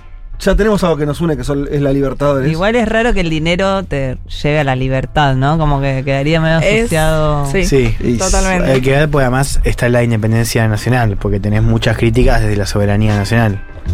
Bueno, ya me polemizaron. No, no, Bueno, no, Banco no, Libertadores. Está A mí bien. me gusta el Libertador. Y además que se, el problema es cuando se devalúa Libertadores, pero bueno, Bueno. lo cual Ahí sería triste. Sí, pero bueno. Pero está- la está idea todo es que no. Bien. Después, Ro, supongo que será Rocío, dice que el sueño pendiente es un tren que una Ushuaia a Caracas. También, imagínense poder Pará, viajar en pará. tren bala. Imagínate cómo llegás a Caracas, ¿no? No, pero ¿Cuánto tiempo se- ella, Bueno. o sea, en diagonal, te imaginas que sería un poco loco. Claro. Claro, Porque tendría que ser hablando- medio zigzag, sí, como Ushuaia, Y- pasa por no, Buenos bol- Aires, Santiago de Chile. Ah, por el Atlántico. Bolivia, Claro, Perú. Bolivia, Perú, metemos Atlántico. Ecuador. Ecuador, Colombia, y ahí te metes para allá. Puede que tenga como ramales. No, si Bueno, no todo por la sí, pero cordillera, ¿no? A favor, igual. Sería lindo el paisaje. Me gusta. Y el último se llama Agustín Cifuentes y dice que una deuda de la región es la restitución de todo el patrimonio histórico-cultural de los pueblos originarios. Eh, Bien, que está donde. Y O sea, la- eh, todo lo que está en Europa, esas cositas robadas, ¿viste? Bueno. Sí. Habría que ir al vuelva al oro. Claro. Pasa que el, el gran patrimonio no, no, no hay, no, no hay Se forma. fue. de- Se, se fumó Bueno. en, en el, en el desarrollo que- capitalista del siglo XVII, XVIII y XIX. Pero bueno, Hay que generar los medios para restituirlo. perfecto. Listo. Cinco ganadores. Aprobados, entonces ya tenemos entregado los premios y ahora sí, entonces podemos decir oficialmente que este programa. ¡Se fue! Hagan un podcast, chicos, hagan un podcast y vemos. Mirá vos, Eh, señoras y señores, eh, Eh, muchas tardes y buenas gracias. ¿Esto Eh, podría haber sido un podcast? Es un Es un podcast. Claro, la semana es un podcast. Para Y mucha gente esto es un podcast. Quienes nos escuchan un día de semana tienen que saber que ganó Erdogan en Turquía. ¿ah? Ha ganado Erdogan. Sí. Con comodidad. Cómodo. Era obvio. minutitos, Y hay sondeos de urna en, a pie de urna en Madrid Y que dicen que, eh, que dicen que el PP, o sea, Díaz Ayuso, tendría mayoría absoluta. Ah, bueno. ¿Qué tal, eh? Mirá vos. Isabel. Bien, muy contento. Eso tampoco entendí. eh, ¿Cómo le gusta, por ejemplo, a la reta? Hizo un todo un tweet de esos que. Yo, ¿y esto? ¿A quién le importa acá? Como haciendo mucho mucha alusión a, a ese, a esa alianza. Entonces, qué bueno que los madrileños con Ayuso. ¿Y esto a quién le importa? ¿Viste? Pero me llama la atención. Pero Son bueno. Alguna colonizada, ¿no? claro. ¿Cómo les gusta, les gusta. eh? Quieren ir después allá a comer tapa. Está Banco bien. eso, eso banco. Está bien. Yo lo banco, pero tampoco le metas un tuit así tan, ¿no? Que nos traigan las tapas para acá. Esto ha sido todo por hoy. Nos reencontramos el domingo que viene a las 12 del mediodía. Sean felices. Chau.